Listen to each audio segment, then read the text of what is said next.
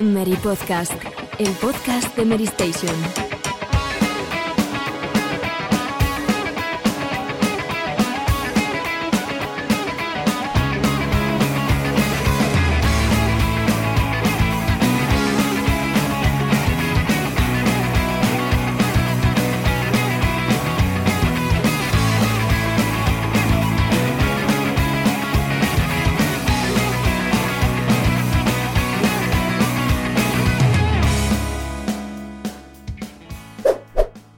Hola a todos, bienvenidos una semana más al Mary Podcast en este episodio 28 de la temporada 16, en el que, como veis, si nos estáis viendo por YouTube, Alejandro no, no, ha podido asistir y ya adelantamos que la semana que viene también tampoco va a estar con nosotros.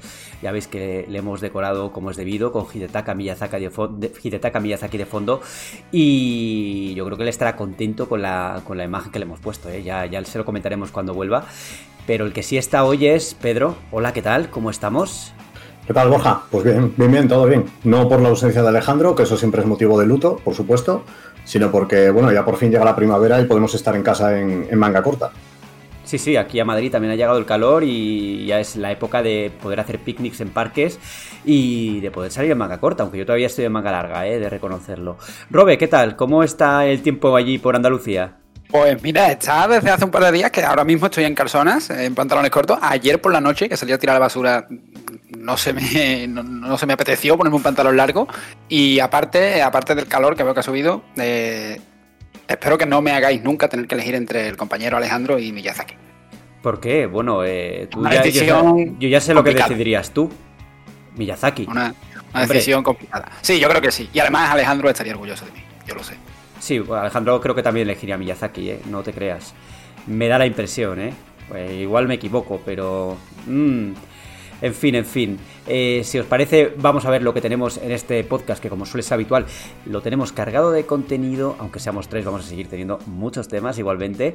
Y empezamos con, no siempre, con los titulares, con un gameplay de, Robocop, que yo reconozco que no le seguía la pista a este juego y lo he visto, lo he visto ahora el vídeo que, que, que vamos a comentar. Y bueno, no tiene mala pinta del todo. Continuaremos con todo un clasicazo. Eh, yo no sé si estarás de acuerdo con, con, esto que. Esto de que este era el precursor de, de Dark Souls, eh, Blade, el juego de Mercury Steam. Eh, ¿Tú estás de acuerdo con eso? Porque lo he visto por ahí por internet. Bueno, al final no es una inspiración, digamos, oficial, pero sí que muchísima gente del grueso de, seguidores de la, de la, saga de Front Software, ya no solo de Dark Souls, sino de, de la obra en general, ¿no? De tantos juegos. Eh, lo, lo, lo, mucho, porque al final tú te vas a 2001 y te encuentras un juego muy visceral en el combate, que, con la dificultad como protagonista, crítico para avanzar y demás. Y bueno, yo, no veo, no me parece una casualidad que tanta gente coincida con que el precursor es ese y no otro. Tú eres, tú eres muy listo, eh, Rob, ¿eh? porque has elegido este juego a sabiendas de que íbamos a terminar hablando de, del señor Miyazaki. ¿eh? O sea, ya te, ya te conoces la psicología, mi psicología, sabías que iba a nombrarlo. Eh, reconócelo.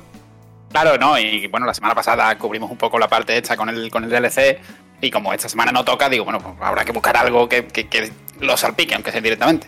Claro, claro, habrá que buscar algo. Eh, el siguiente tema que tenemos es Forspoken, que como sabéis, si, habéis seguido un poco el desarrollo del juego, pues le ha ido bastante mal y no solo ha cerrado el, estudio, o sea, ha funcionado con, el resto de estudios de Square Enix, sino que ya han confirmado que las ventas han sido mediocres, esa es la palabra que han utilizado. Y la sección de actualidad termina con, yo creo que una de las grandes noticias de la semana, si no la noticia de la semana, y es que Starfield eh, ya tiene fecha de lanzamiento y no, no es en verano, se ha retrasado, así que ya lo vamos a comentar. El debate de hoy, pues viene a colación de todo el rollo entre Activision Blizzard, la compra, bla bla, esto que ya hemos hablado en el podcast, pero que bueno, que cada vez que habla Sony o Microsoft sube el pan y esto nos ha recordado un poco a la época de la guerra de consolas, que en redes sociales están todos o estaban todos muy amiguitos, pero luego luego de amiguitos nada, ¿eh? A ver si va a ser una fachada.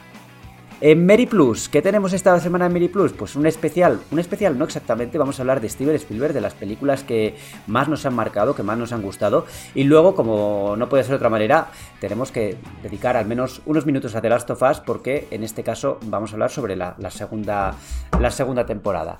Y más allá de Mary Plus, nos tocará el micro abierto, nos tocará eh, la que estamos jugando, y ya completaremos pues todo lo que es el podcast para hoy, que como veis, eh, tenemos charlas para rato, charla para rato.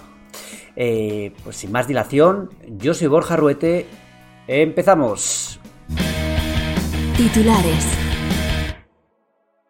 Hoy toca volver a los años 80, pero a los años 80 estando en el año 2023, porque hay un nuevo título de Robocop en marcha y acaba de salir un gameplay que acabo de ver, o sea, yo no, no seguía en absoluto el juego, pero que nos va a comentar aquí Pedro. Eh, supongo, entiendo que eres uno de los fans de la época de, Robocop, ¿no?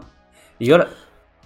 Sí, yo, yo, yo lo tengo muy difuminado, recuerdo haberla visto, pero en general tengo ahí como un recuerdo muy así, ¿no? Como muy un poco lejano. No, no, sí, por supuesto, Borja. O sea, yo por edad es, es de hecho mi personaje favorito de, de, aquella época, ¿no?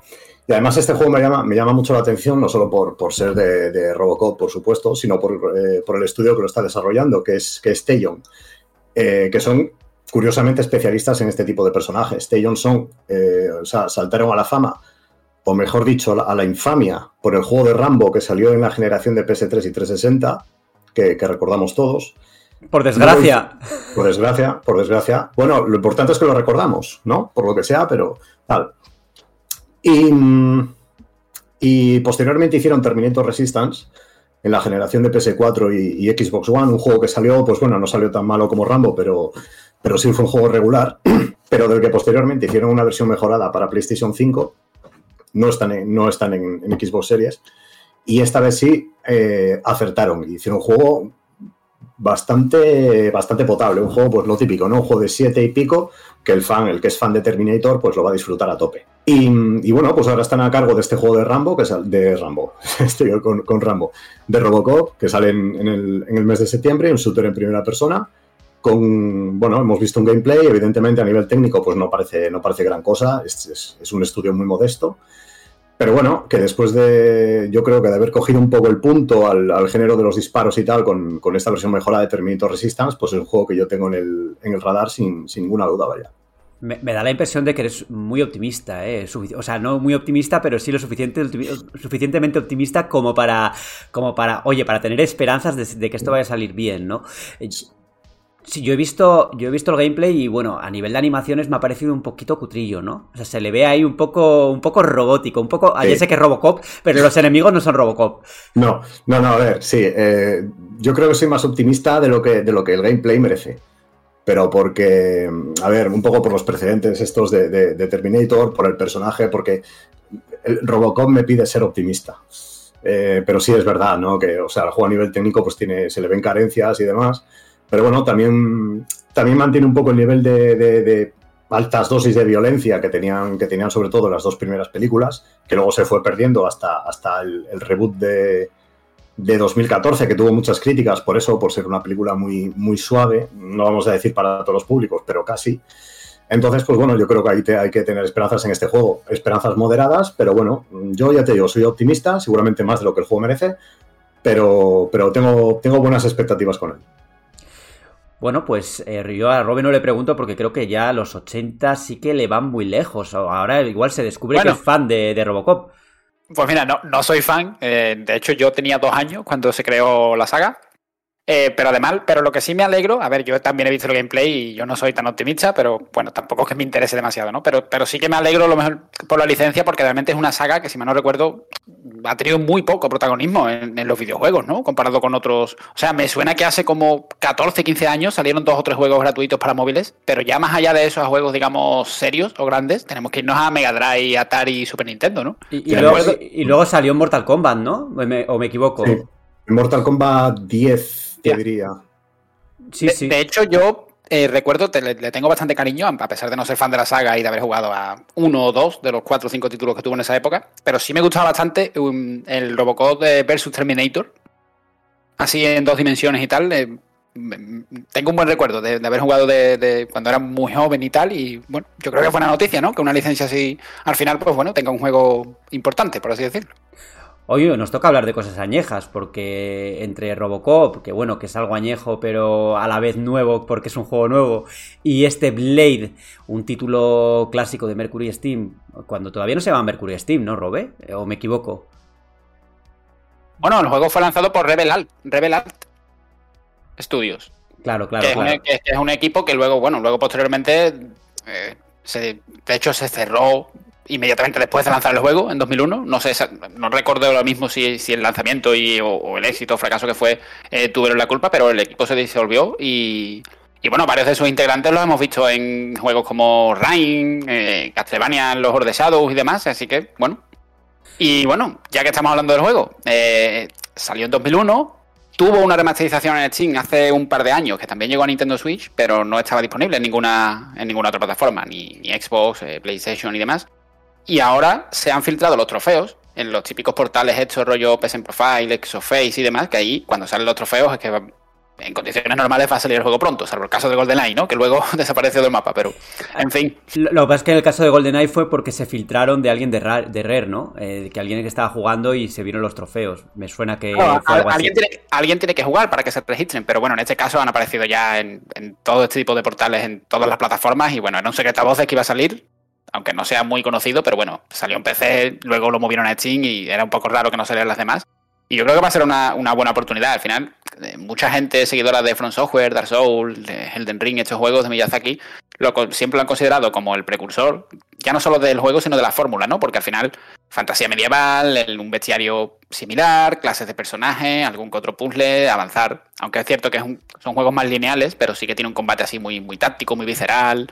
Eh, se nota mucho lo que es la diferencia entre levantar el escudo y defenderte es un poco durillo, eso hay que decirlo. De hecho, te vas a la descripción oficial del juego en la tienda y te dice, por lo bueno y con lo malo, hay cosas que conservamos, ¿no? O sea, ya te, ya te lo está diciendo, ¿no? Que es un juego de 2001. O, sea, no, eh, es una remasterización eh, más bien a nivel gráfico de lavado de cara, pero no de jugabilidad. No, de jugabilidad no se toca prácticamente nada. Solo un poco lo que es la interfaz y tal. Es como los juegos de Nintendo Studios que han hecho con Turok, Shadowman y, este tipo de, clásicos que han salido todos juntos. Es duro el control de Turok hoy en día, es de Turok 2 bueno, parece bastante duro. El de, el de, Blade es mucho más, porque al final, además es un juego súper frustrante con el control, digamos, robótico, tanque, donde al igual que en Dark Souls hay muchas trampas, eh, pisas una baldosa y te cae una piedra y, y, es insta-kill, tienes que cargar partida. Pero yo creo que es un juego muy disfrutable porque el combate, insisto, es muy visceral y, para ser de 2001, a diferencia de los juegos de Front Software, aquí si cortas una cabeza, decapitas al enemigo. O sea, está muy, muy, muy bien hecho, él ha adelantado su tiempo en ese sentido y yo creo que es una buena oportunidad. Además, creo que costaba 15 euros en el Steam, creo que es, o, en Nintendo Switch, y creo que va a salir baratito. Y hombre, yo creo que es una pieza imperdible. Además, Patria, que, habría que, descubrir. ¿Y, esto, perdona, quién lo publica? ¿Lo publica Mercury Steam o quién tiene los derechos de esto? Por curiosidad, ¿eh? No lo sé. No, esto lo, esto lo lleva el propio estudio, Rebel Alt Studios, eh, Fire Falcon, y veo también eh, una editora llamada Sneg, que no me queda muy claro bueno, tiene, tiene varios títulos que, sinceramente, los estoy viendo en Steam y ni siquiera los conozco. Claro, pero el estudio murió, ¿no? O sea, el estudio ya de por sí no existe. Eh, alguien tendrá los derechos y lo estará lanzando, pero el estudio desapareció, entiendo. Sí, pero ves la página de Steam y figura tanto el nombre del clásico, porque claro, ¿qué pasa? Que el, estudio evidentemente desapareció, lo que pasa es que la versión original del juego sigue activa en venta en Steam, así que claro, ves aquí los desarrolladores y aparecen cuatro o cinco nombres, General Arcade, eh, Fire Falcon, nombres que la verdad es que ni me suenan. Robé, pero esto, esto es jugable en el año 2023. Y te lo, te lo, te lo, digo yo, que, me le compré Nintendo Switch prácticamente a ciegas, ¿eh? O sea, sabiendo toda esta historia del juego y tal, y no sé qué. A ver, dije, una oportunidad. Pero es, feo como un dolor, y, bueno, y pico años después. Pero, pero esto es jugable igual que todo. Mismamente por acaba de decir que el control de, de Turos 2 se le hace duro. A, a, mí también, por supuesto. Pero, no sé, yo yo me pongo con Turok 2 ahora, que por cierto es uno de mis juegos favoritos de la época, de la infancia.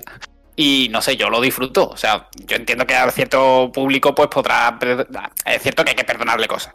al final, Borja decía que Turok es duro y este es cuatro veces más duro. Eso es una realidad. Y gráficamente tampoco es una remasterización que digas tú ha dado un subidón esto es como todo, si tienes interés por descubrirlo y demás, pues seguramente te entre mejor, pero como juego nuevo que sale, que no conoces de nada y dices, pues oye, mira, tiene buena pinta, pues seguramente hoy día eh, de cada 10 personas que lo prueben, 6 te van a decir, uff, esto tiene tela, es que al final es lo que tiene, es de 2001. Pues el juego que no es de 2001 y que de hecho es de este año es Forspoken, que ha tenido un estreno vamos a decir, malo, ¿no? Eh, sin paliativos. El juego de Square Enix, de Luminous Production, salió en el mes de enero y el estudio ya ha cerrado, entre comillas, porque lo han integrado, eh, lo van a integrar en Square Enix. ¿Alguno de vosotros llegó a jugar al título o soy el único que, que lo jugué? Yo solo la demo. ¿Y, no, me, no, me, dio buenas sensaciones. ¿Y tú, yo Sí yo sí lo jugué. La demo me dio muy malas sensaciones, el juego mejores no sabía, a ver, tampoco te voy a decir que, que, vaticinase que fuera a pasar esto, y mucho menos con el estudio, pero, pero hombre, sí que es cierto que pensaba que muy bien, muy bien, pues, pues, tampoco le va a ir. Aunque sí que tenía cierta esperanza de que le fuese mejor de lo que, de lo que parecía. A ver, de las impresiones que se leyeron en internet y demás detrás de la demo. A ver, ya se, ya se veía que el juego no generaba demasiado interés, eh, por, lo, por lo menos desde la vertiente de los medios de comunicación porque en cuanto a visitas, las noticias y todo lo que se escribía de Forspoken apenas, apenas generaba interés. Y luego el juego en sí, yo que lo analicé en el Mary Station, pues al final destaqué lo que la mayoría de los jugadores destacamos, ¿no? Que, que, el juego, o sea, las bases, lo que es el combate y el parkour y todo esto era divertido, pero el mundo abierto, pues no daba la talla, había un montón de cositas que, que a mí me recordaban a juegos antiguos, ¿no? Y por eso cuando se empezaron a ver los resultados de ventas y todo esto, pues no, me sorprendí en, en, absoluto, hombre. Yo pensaba que Square Enix iba a dar un poco más de. un poquito más de cuerda, les iba a dar un poquito más, al menos otro juego más, o, no sé, creo que se ha llegado, eh, llegué a leer que la secuela había llegado a estar en. Eh, pues planteada al menos pero después del primero yo creo que no vamos a ver un Forspoken 2 ni, ni, soñando, ¿no? Eh, aunque lo mejoren, porque ya empezar con tropiezo, pues eh, no, no es una muy buena señal. En Square Enix han dicho que, que el título, pues, eh, es ha, resultado mediocre. Las ventas han sido mediocres en sus primeras, en sus primeras semanas. Lo que entiendo que, como los juegos suelen vender lo máximo al principio, pues eh, las perspectivas no serán demasiado halagüeñas, ¿no? Aquí yo creo que habría que abrir un poco el melón porque Square Enix ha, dado, ha dado como uno de, los motivos principales de estas bajas ventas eh, las notas en los análisis. ¿no? Yo lo, lo acabo de ver y, y, joder, es que tiene un 64 Metacritic, que yo tan bajo no, no esperaba que lo tuviera. Yo, yo, creo, por ejemplo, que, a ver, visto un poquito más allá de la demo y demás, en vídeos y eso, eh, yo creo que el 7,3 que le pusiste tú, Borja, 7,3 fue, ¿no? Sí, fue 7,3 me, parece una nota que, bueno, tú la ves y dices, bueno, es un juego correcto, es un juego al que le podría dar una oportunidad. Pero, si, tú entras a Metacritic y ves un 64... Ya, pero, mm, Pedro, pero yo entiendo que hubiera notas de 60 y pico también, ¿eh? O sea, yo cuando estuve haciendo el análisis, y a veces es lo que suelo decir de, vez en cuando, ¿no? Que una vez pasa el tiempo, pues eh, ciertos matices, pues los vas madurando, ¿no? Y cuando publicas un análisis muy rápido, que es lo que solemos hacer aquí, en, bueno, todos los medios de comunicación, porque hay un tiempo para pasarte los juegos y para, y para hacer el análisis, pues hay matices que, que igual no los ves durante, al principio, ¿no? Y en mi caso, eh, yo empecé pensando que le iba a poner un 7 alto, ¿no? Y al final terminó siendo un 7,3. Yo no lo hubiese puesto un 6 y pico, eh, pero igual sí un 7, ¿no? O sea, la, mi, la horquilla siempre suele estar en eso, o sea, no, no suele ser cambios, o sea, cuando tú piensas en cambios dentro de, un análisis o, lo que cambiarías dentro de un análisis, en mi caso al menos suelen ser cambios sensibles, ¿no? Más arriba, más abajo, unas décimas, unas décimas arriba, unas décimas abajo, pero lo que es el texto en sí, pues sigue siendo, eh, me sigo manteniendo fiel, entonces sería un 7, 7,3 por ahí para mí, pero tampoco me sorprende que hubiera gente que lo hubiese, eh, le hubiese puesto un 6 y pico, ¿no? Lo que ya me parece un poco más fuertes, son análisis de 5 y así, que no sé, no me parece ni mucho menos un juego tan, tan malo, ¿no? Para, merecer un, una nota casi de suspenso, porque al menos lo que, como ya decía, las bases, el parkour, el combate, el juego en sí es divertido, a mí me, parece que tiene cosas buenas, eh, y mismamente, o sea, técnicamente el tema de los viajes rápidos me parece bastante impresionante porque es un mundo bastante rico a nivel gráfico, que tiene muchos efectos, etcétera, etcétera, y que a la hora de desplazarte mm, vas volando, ya sea con parkour, ya sea con el viaje rápido, es que no es ni un segundo, es ¡pam! automáticamente. Así que no sé, yo sí que le veo ciertas, ciertas cosas buenas al juego que, que quizá pues no, se, no, no ha salido tan a la luz, ¿no? Porque ya en estas cosas las malas palabras o las críticas o pues son más fuertes siempre que los puntos positivos, ¿no? Es que yo, creo, yo creo que a veces somos demasiado duros, ¿no? Con los juegos de 7, 7 y pico. Yo creo que eh, no, todos, no todos los triples A tienen que ser candidatos a GOTI, no todos los triples A nos tienen que cambiar la vida. Yo creo que a veces es suficiente con que sean juegos divertidos. Y yo por lo general he visto que la gente se lo está pasando bien jugando a Forspoken.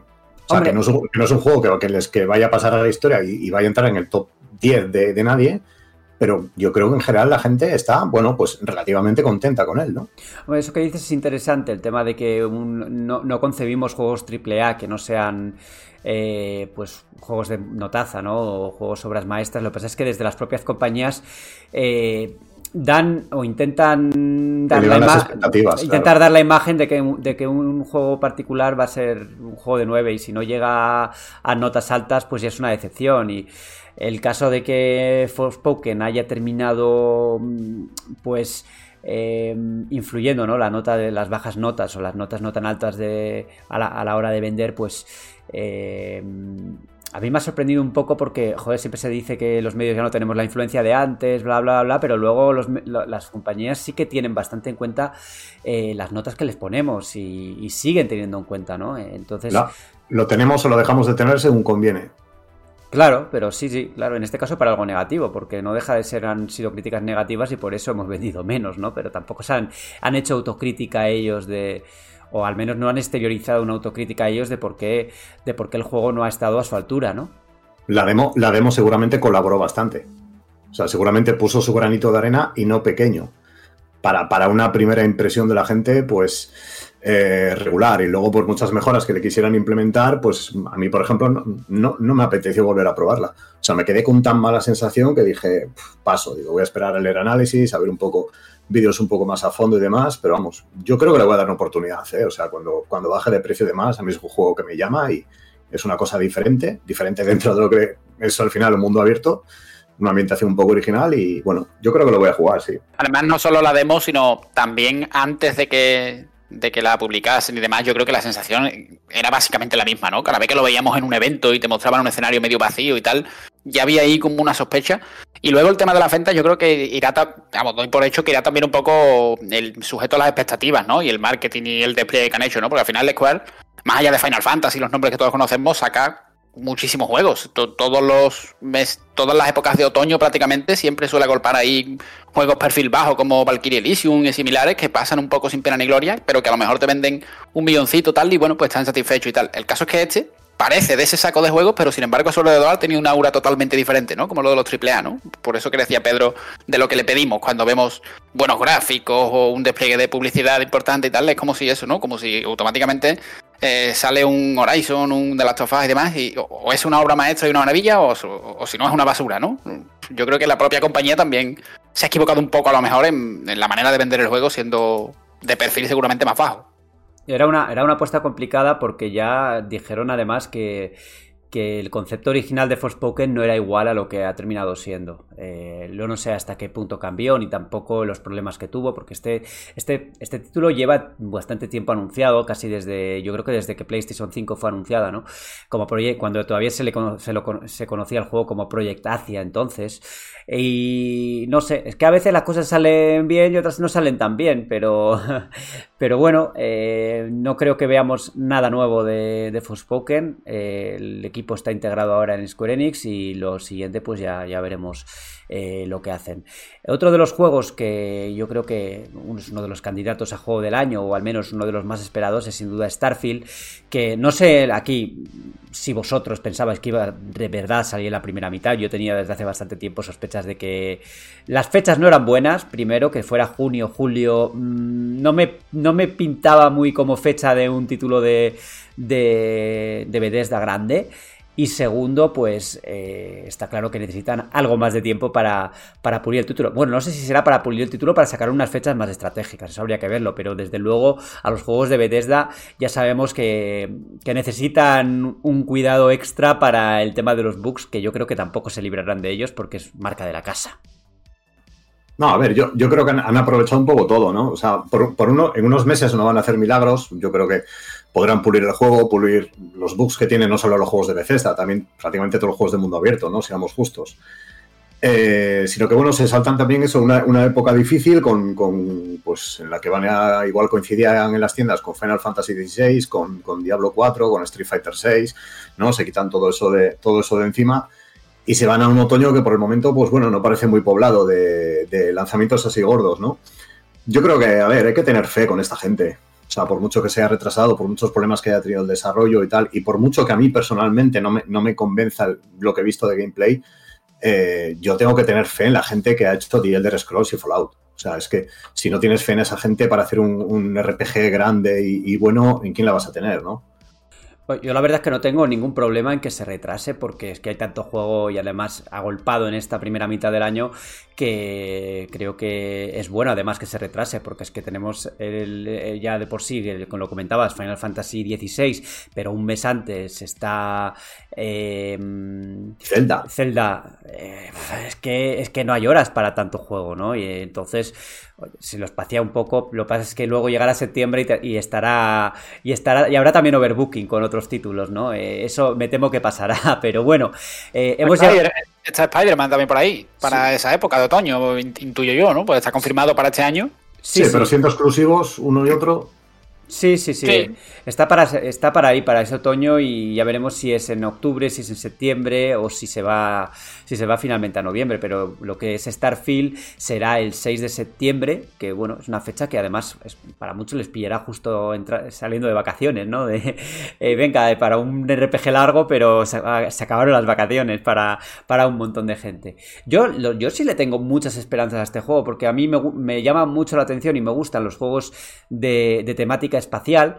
Y el estilo de Bethesda en general me gusta, creo que sí que tienen que dar un paso más un paso adelante en cuanto a ciertas mecánicas, ¿no? Que igual eh, ya se han quedado un poco anticuadas o ya se han utilizado demasiado y, creo que esta sería una oportunidad para que una nueva IP de, esta compañía pues fuera un, juego que replanteara un poco la fórmula de The Elder Scrolls, ¿no? Que le que diera eh, que le diera una mano de pintura, que fuera un poco más fresco en algún sentido y que, bueno, que, nos dé algo nuevo, que no sea solo el mundo el que, el que nos dé esa frescura, ¿no? Eh, pero yo, por lo demás, eh, estoy deseando jugarlo, la verdad. Yo no, sabría decir del todo si deseando jugarlo, pero sí que es verdad que es uno de los que más me interesa. Al final, es lo que dice Pedro. Al final son los tíos que han hecho Skyrim, Oblivion, Morrowind, ese tipo de juegos, Fallout. Aunque bueno, Fallout 4 podemos hablar de él un día. Pero bueno, en general. Está bien, hombre. Bueno, pero estaban mejor los que vinieron antes.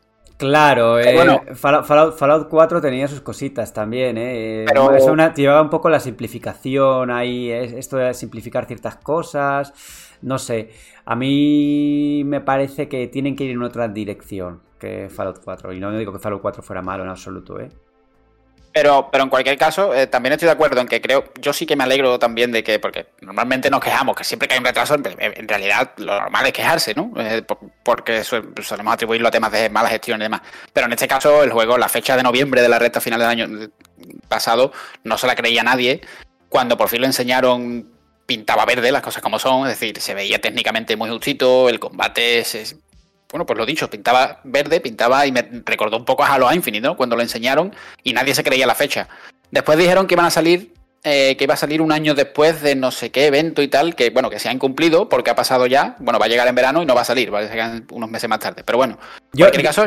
Yo, de todas formas, eso, eso sí que yo no lo entiendo de las compañías que se anunciaron una fecha eh, en el caso de, Starfield anunciaron un año antes y... Pero, pero porque lo necesitaba la consola, ahora, porque claro, años y... Claro, pero que digo que no tenían que haber anunciado la fecha de lanzamiento tan pronto, porque es que yo creo que ellos ya podían intuir que, no iban a llegar a la fecha, ¿no? Y es que hay, hay, muchos casos de esos. Ahora estamos eh, con el caso de Suicide Squad, por ejemplo, que parece que lo van a retrasar hasta el año que viene por porque, bueno, después de la presentación ya acaban de anunciar la fecha de lanzamiento. Es que estas cosas creo que tienen que pensarse mejor y plantearse mejor y decir la fecha cuando cuando, cuando corresponda. Entiendo que aquí hay un problema también o un asunto de, de, mm, de, contentar a los accionistas, de que hay que anunciar las cosas para que se muevan las cosas también. Las cosas, al final las cosas no son tan fáciles como parecen. O sea, nosotros aquí desde, desde el Meri Podcast podemos decir nuestra opinión, pero luego pues las cosas tienen su letra pequeña. Pero desde el punto de vista nuestro, o desde el de incluso del periodista o incluso del jugador, eh, a mí me gustaría pues, que las cosas fueran un poquito más, que se, que se tomaran estas decisiones con un poco más de cabeza, ¿no? O de realismo, mejor dicho. Es que al final es eso. Eh, por un lado la presión, es que al final yo... Eh, yo creo que la presión que hace la gente sobre una nueva generación y falta ese gran exclusivo con, las comparativas, que bueno, de guerra de consolas ya hablaremos después.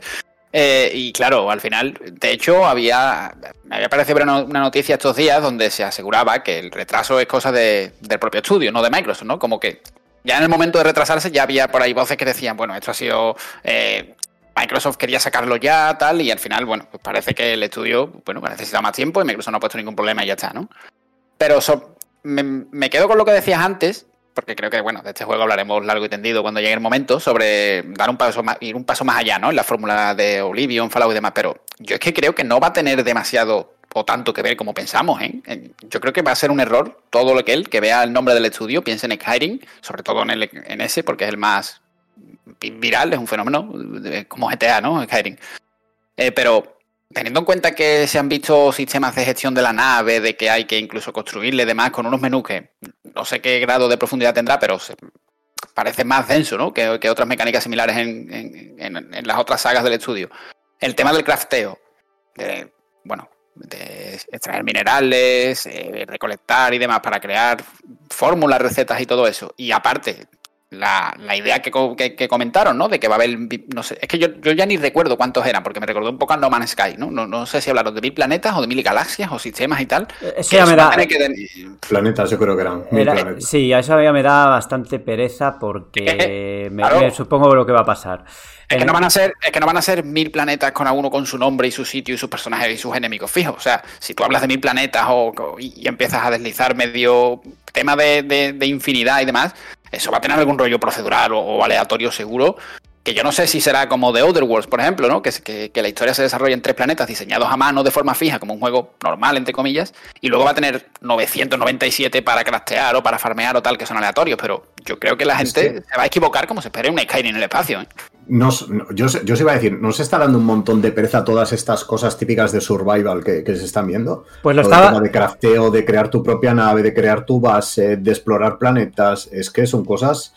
Eh, pues eso, muy, muy típicas del género de, de, survival, como, como el Sons of the Forest este que está ahora de moda, y, son cosas que, bueno, a mí personalmente no me parecen divertidas. Yo, yo estoy el, tema de la construcción de la base en Fallout 4, eh, yo pasé olímpicamente porque, porque era... Eso es lo peor, es lo peor. Sí, sí, sí, son cosas Esa mecánica, además, e, e incluso cuando te lo meten con calzador como una especie de misión de historia simplemente para las nociones básicas, incluso ahí es engorroso. ¿eh? Yo, yo estoy bastante de acuerdo con eso. A mí me da mucha pereza este tipo de mecánicas en general. Y cuando, según lo estabais comentando, estaba pensando, uff pues no, no, no, me apetece mucho, ¿no? Esto. Pero creo que tienes razón en que igual no es un, un Skyrim en el, espacio. Creo que alguien dijo, creo que fue Todd Howard, el propio Todd Howard, el que dijo que no era un Skyrim en el espacio. Eh, veremos si las novedades que incluyen eh, van más allá de, mecánicas de, crafteo y de recolección de minerales, que en cierto modo sí puede ser nuevo para, para Bethesda, pero no es muy nuevo tampoco, ni siquiera en el género de... Bueno, en el género no, en la... En, la ambientación de ciencia ficción, porque por ejemplo en Mass Effect también hemos recolectado minerales y hemos hecho este tipo de cosas, ¿no? Entonces preferiría pues que tiraran por otro, por otro lado en algunos, en algunos aspectos, ¿no? No, perdona Borja, que iba, a comentar que eh, fíjate que hasta los propios estudios que, están desarrollando juegos survival últimamente se han dado cuenta de que son cosas pues eh, rutinarias, repetitivas y que, y que, no gustan del todo los jugadores, porque de hecho en Sons of the Forest precisamente hay un personaje que es Kelvin que hace muchas de esas cosas por ti. O sea, tú le, pides, eh, recolectame no sé qué, construyeme no sé cuánto, y el tío va y te lo hace. Esto es como la IA, ¿no? Como el chat, como el GP chat este que te hace las cosas, ¿no? Pues contracogemos a que, venga un robotito, un androide, un droide o lo que fuera, o lo que sea, y nos haga esas tareas para los que no queremos hacerlas en, Starfield, ¿no? Bueno, lo veremos cuando salga en septiembre, o igual tenemos, o igual lo podemos probar, ¿no? Y podemos traer a alguien en el Meri Podcast para para que comente, para que nos comente un poco el, juego. Pero bueno, eso ya será pues dentro de, unos meses, me parece. Y creo que ha llegado ya pues, eh, el momento de pasar a debatir. Así que vamos a debate. A debate. Hubo un tiempo, no hace mucho, en el que Xbox y PlayStation se hacían el jijijaja en Twitter, se contestaban todos mm, muy alegres, muy contentos, eh, con muy buen tono, pero eso ha cambiado a raíz de la, oferta o la, la, oferta que ha planteado Microsoft para comprar Activision Blizzard, que ha sacado a la luz, pues bueno, pues eh, muchas cositas que a nivel informativo están siendo interesantes, sobre todo para ver cómo de verdad piensan piensa las compañías y qué objetivos tiene cada una, ¿no? Eh, y esto, pues de alguna forma, no voy a decir que ha revivido la guerra de las consolas como tal, pero sí ha creado cierto como cierto como dos bandos no en esto. ¿Qué, os parece vosotros también creéis que hay como una resurrección de, esa época antigua que igual no es tan antigua yo no solo creo que, que ha resucitado sino que siempre ha estado. Y ese y esa época de ha contestado de todo eso eso es más falso que un billete de 3 euros así te lo digo así de claro lo digo porque la guerra de consolas ha existido desde que existen las consolas, al igual que en cualquier otro ámbito donde grandes compañías y tal compitan, da igual si es Barça Madrid, Betis Sevilla, eh, Fernando Alonso con Hamilton, Coca-Cola con Pepsi, de toda la vida ha habido pullas y, bueno, al final compiten por, por, sus intereses, ¿no? Y campañas de publicidad más o menos agresiva. Bueno, no, tenemos que irnos a Nintendo contra Sega en su época para ver el máximo exponente, pero yo creo que en general siempre, porque en paralelo a ese jijijaja por Twitter entre Phil Spencer y demás, también estaban las presentaciones con el tema del DRM y presumiendo de yo tengo esto y tú no.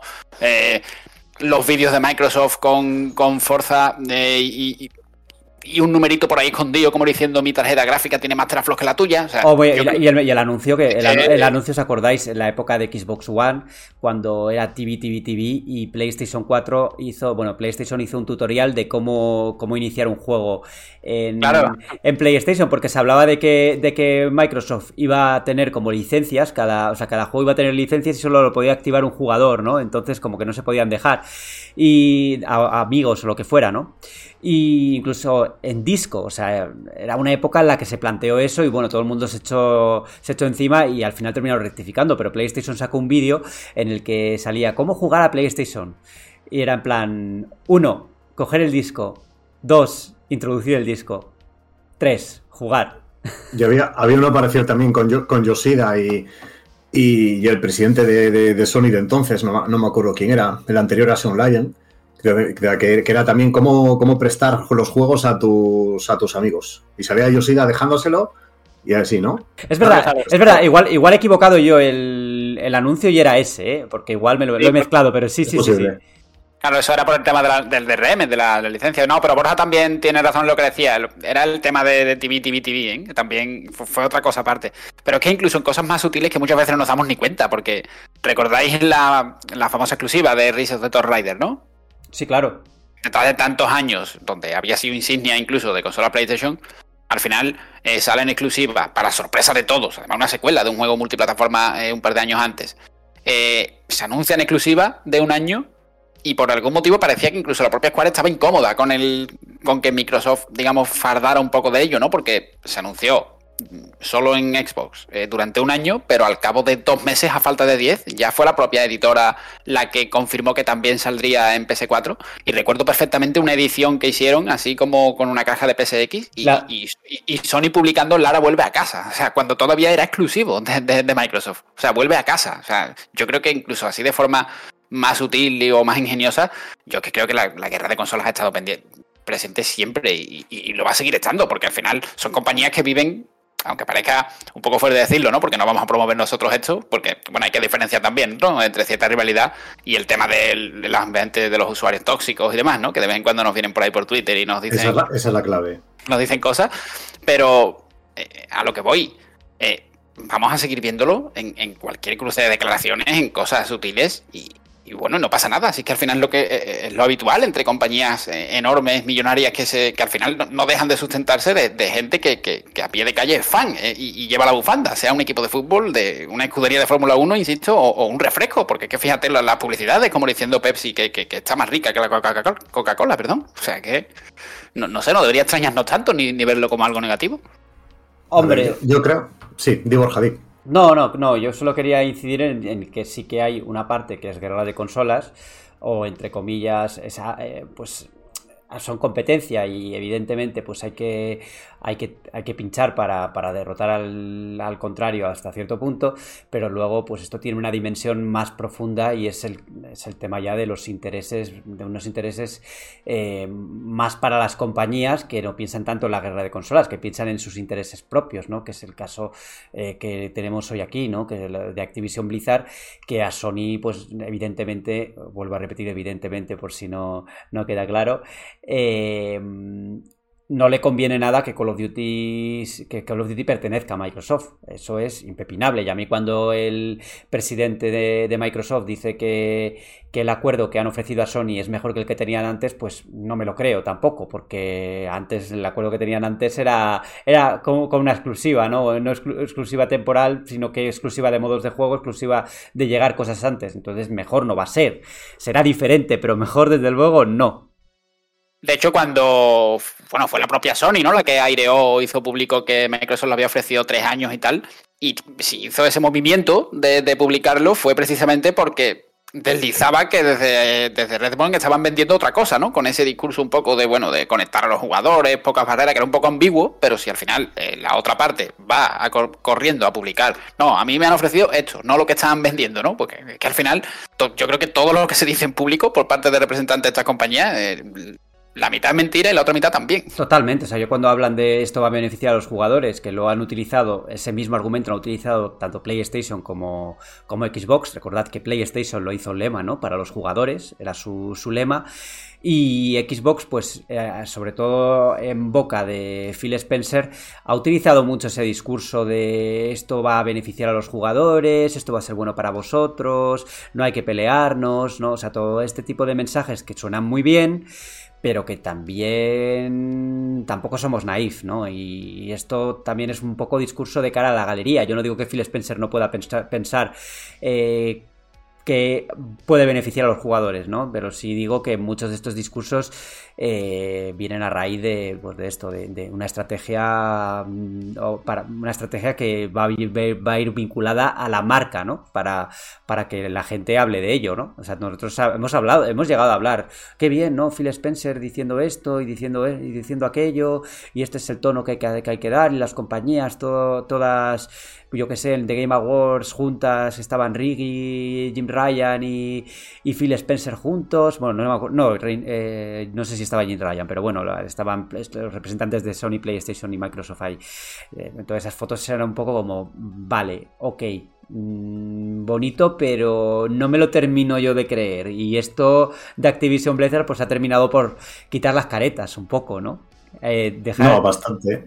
Dejar ver lo que verdaderamente piensan las, las compañías, ¿no? Eh, que esto es impepinable. Uno, las cosas que se han dicho, pues, pues, pues, pues, es que se han hecho públicas y las hemos podido leer todo. Lo, que, lo que piensan las compañías y lo, que piensan algunos, algunos directivos en concreto. A ver, yo, yo creo que la, guerra, la guerra de consolas existe y ha existido siempre, eh, en general por la, por la falta de madurez generalizada del, del público al que se dirigen. Porque yo creo que ninguno eh, nos imaginamos una campaña de publicidad de Balay metiéndose con vos por el tema de lavadoras, ¿no? Bueno, pero ya la había de Coca-Cola y Pepsi antes. sí, pero bueno, pero mm, son, son mercados diferentes, ¿no? Yo creo que por hablar de electrodomésticos me refiero. Eh, a, mí, me llama la atención sobre todo eso, ¿no? Cómo, cómo se están quitando muchas caretas y, no, no caretas, al final yo creo que todos intuíamos que, por ejemplo, Jim Ryan podía ser un tío un poco, mm, un poco vinagre, ¿no? Y las últimas declaraciones que han, que han hecho públicas de él, supuestamente, cuando, cuando Microsoft les, les ofreció, le ofreció a Sony 10 años de Call of Duty, en las que él dijo que él no quiere que un acuerdo por Call of Duty, lo que quiere es parar la compra. ¿no? Claro. O sea, ya es, ya es a, cuchillo total. Sí, pero yo entiendo, eh, puedo llegar a entender el discurso de PlayStation, ¿eh? Desde. Ah, no, no, no, y yo, desde su punto de vista, no desde el punto de vista del, usuario, que también te digo que yo no sé si a nosotros nos va a beneficiar que Xbox compre Activision Blizzard. ¿eh? O sea, yo eso también lo, pongo un poco en duda. Y han hecho una campaña recientemente en The, Financial Times, el periódico económico, eh, diciendo, pues esto va a ayudar a los, jugadores, esto va por los jugadores. No, no, mira, esto va por vosotros y porque os viene bien eh, adquirir una, empresa grande que tiene Call of Duty, que tiene mucho dinero y que va a generar beneficios para vosotros. va a estar bien porque los jugadores van a poder acceder a través de otros canales, ¿no? Van a poder a, través de Game Pass desde el día 1, ok, vale. Pero tampoco nos vendéis la moto, ¿no? O sea, los dos enfoques están claros. O sea, ninguno va por los jugadores. Ni PlayStation ni Xbox. Esto es por un movimiento empresarial que es muy potente y que puede cambiar en parte las reglas del juego, ¿no? Eh, claro, no. Esta, a ver, la, primera beneficiada de esta compra, bueno, la primera y segunda, no sé en qué, en qué posición exactamente, van a, van a ser Microsoft y Activision. Nintendo no sé hasta qué punto va a salir beneficiada. ¿En qué? En que va a tener una versión pobre de Call of Duty, probablemente. ya, pero es que Nintendo. Para, un público al que tampoco le interesa mucho Call of Duty. Claro, Nintendo va a su rollo. Entonces, bueno, si me dan Call of Duty, pues perfecto. Pero tampoco. Hmm. Ellos, ellos han demostrado saber. Eh, saber funcionar sin necesidad de otras empresas, ¿no? ellos con incluso en los peores momentos de Nintendo siempre han salido sus juegos al rescate pero y más teniendo en cuenta que Nintendo Switch ha funcionado muy bien y que bueno, que, al menos de momento eh, les, va, bien las cosas. Ahora bien, eh, para Nintendo yo creo que sí que será un puntazo poder contar con Call of Duty en su sucesora. Ahí, ahí puede tener interés también para poder para que la gente juegue Call of Duty en consola, una consola de Nintendo y de paso pues oye eh, Nintendo siempre ha sido o en los últimos años ha sido siempre una máquina que se ha comprado como la segunda, el segundo plato en algunos casos, ¿no? En plan de, bueno, yo me compro una Nintendo Switch, pero voy a tener otra consola, ¿no? Siempre como la segunda consola. Eh, no para sé exclusivos de Nintendo, para géneros concretos, sí. Sí, sí, no sé si esto seguirá así, pero bueno, Nintendo se ha mantenido cómoda en esa posición con Nintendo Switch porque ha vendido un porrón de ellas, ¿no? El caso de Wii U, por ejemplo, no salió tan bien. Entonces habrá que ver lo que pasa en, la, siguiente, generación. Pero sí, eh, lo dicho, eh, Xbox, PlayStation, cada uno está mirando por sus intereses y creo que veremos cómo, cómo, acaba esto. Yo, en mi opinión, creo que acabará con la compra finalmente de Activision Blizzard a pesar de todo. Y a ver qué ocurre después. ¿Se firmará el acuerdo? Eh, ¿Se echarán para atrás desde PlayStation o seguirán criticando durante un tiempo? ¿Qué pensáis que va a pasar? Aquí sacando un poco la bola de cristal. Claro, yo, yo es que aquí tengo la duda de hasta dónde va a llegar el tema de que se tense la cuerda, ¿no? Porque, a ver, siempre se, suele decir, que bueno, al final es un pensamiento más a nivel usuario de, calle, por así decirlo, ¿no? ¿no? de grandes empresas. Pero claro, si al final eh, las relaciones están, digamos, rotas y, y Sony no quiere esto, no quiere aquello, no quiere lo otro, al final no sé, yo, yo siempre me he preguntado si existe riesgo, porque al final la propia Activision es la primera interesada en venderse. También puede que ella se moleste con Sony. Yo me llevo preguntando uh, una semana si existe riesgo de que al final PlayStation se quede sin nada. Sin, o sea, evidentemente sin Call of Duty por el tema de. Bueno, sin Call of Duty. Eh, teniendo que tragar con que Microsoft la compre, pero aparte sin acuerdo tampoco. O sea, un poco como cuando alguien quiere renovar, ¿no? Y te ofrecen la renovación, tú no la aceptas, no la aceptas, te ensas la cuerda y me dices, bueno, pues ahora te vas de aquí, ahora no tienes renovación siquiera. Pero, pero Tengo ahí la duda pero, pero ahora es que, ojo, ojo con la posición en la que está Microsoft. Porque yo, si fuera Microsoft, eh, claro, yo no, no, no soy Phil Spencer y no puedo tomar estas decisiones por, fortuna para ellos. Pero yo me pondría Farruco y les diría, ah, que no queréis Call of Duty para 10 años, pues ahora ni 10 años ni nada, os quedéis sin él. Pero claro, después ahora, eh, pero ahora mismo estás diciendo, no, no, esto va a ser beneficioso para todos, no vamos a dejar a nadie sin Call of Duty. ¿Qué vas a hacer? Sí, pero ahí el tema es que los reguladores, el, tribunales y demás, y los, bueno, los encargables de, los encargados de dar luz verde o no, a lo mejor sí que imponen ellos el acuerdo. Incluso si Microsoft ya dice, no, pues ahora ni, ahora ni siquiera 10 años, pero a lo mejor es, una imposición de cara a que se pueda cerrar, ¿no? De, a nivel legal, digamos, ¿no? Claro, aunque, aunque, ahora, aunque ahora PlayStation no firme el acuerdo, si finalmente se materializa la, materializa la compra, pues eh, Call of Duty tendrá que seguir saliendo en, PlayStation 4 y en PlayStation 5 o en las consolas posteriores, ¿no? Porque ya, ya habrán suscrito un acuerdo y habrán convencido a los reguladores en función de, eh, no, cuidado, que no queremos dejar a sin Call of Duty, ¿no? Eh, esto no va a ser como el caso de Bethesda, tal, no, no, Call of Duty sale el máximo de dispositivos posible. Ahí yo lo veo complicado y en caso de que no lo compren, no sé si yo si una venganza así vendría bien a Activision Blizzard, yo creo que no, yo creo que seguirían saliendo igualmente. Sí, sí, sí, sí. Eh, la guerra de consolas ya es otro tema, porque allá va a nivel usuario y yo creo que ya no, ya no hay yo no sé si ya no hay tanto, o es que también parte, parte del público ha crecido, ¿no? Pero Sí, hay, sí, todavía sí, evidentemente todavía existe un, un grupo de, de, gente muy afina a una consola que te la monta en Twitter, ¿no? Eh, nosotros ya, lo, ya, lo, hemos vivido, ya lo hemos vivido en nuestras propias carnes. De hecho, parte de gente que no ha crecido, solo ha cumplido años. O sea, eso, eso, también. La gente sigue ahí. La gente sigue ahí. Eso también, tengo varias personas en mente ahora que lo, que lo dices. Sí, sí, sí. En cualquier caso, eh, uf, este tema es que es lo que te comentaba un poco Raude, ¿no? Que siempre que hay máquinas o lo que sea, algo antagonista, ¿no? Algo que es diferente, tú, hay mucha gente que defiende lo suyo.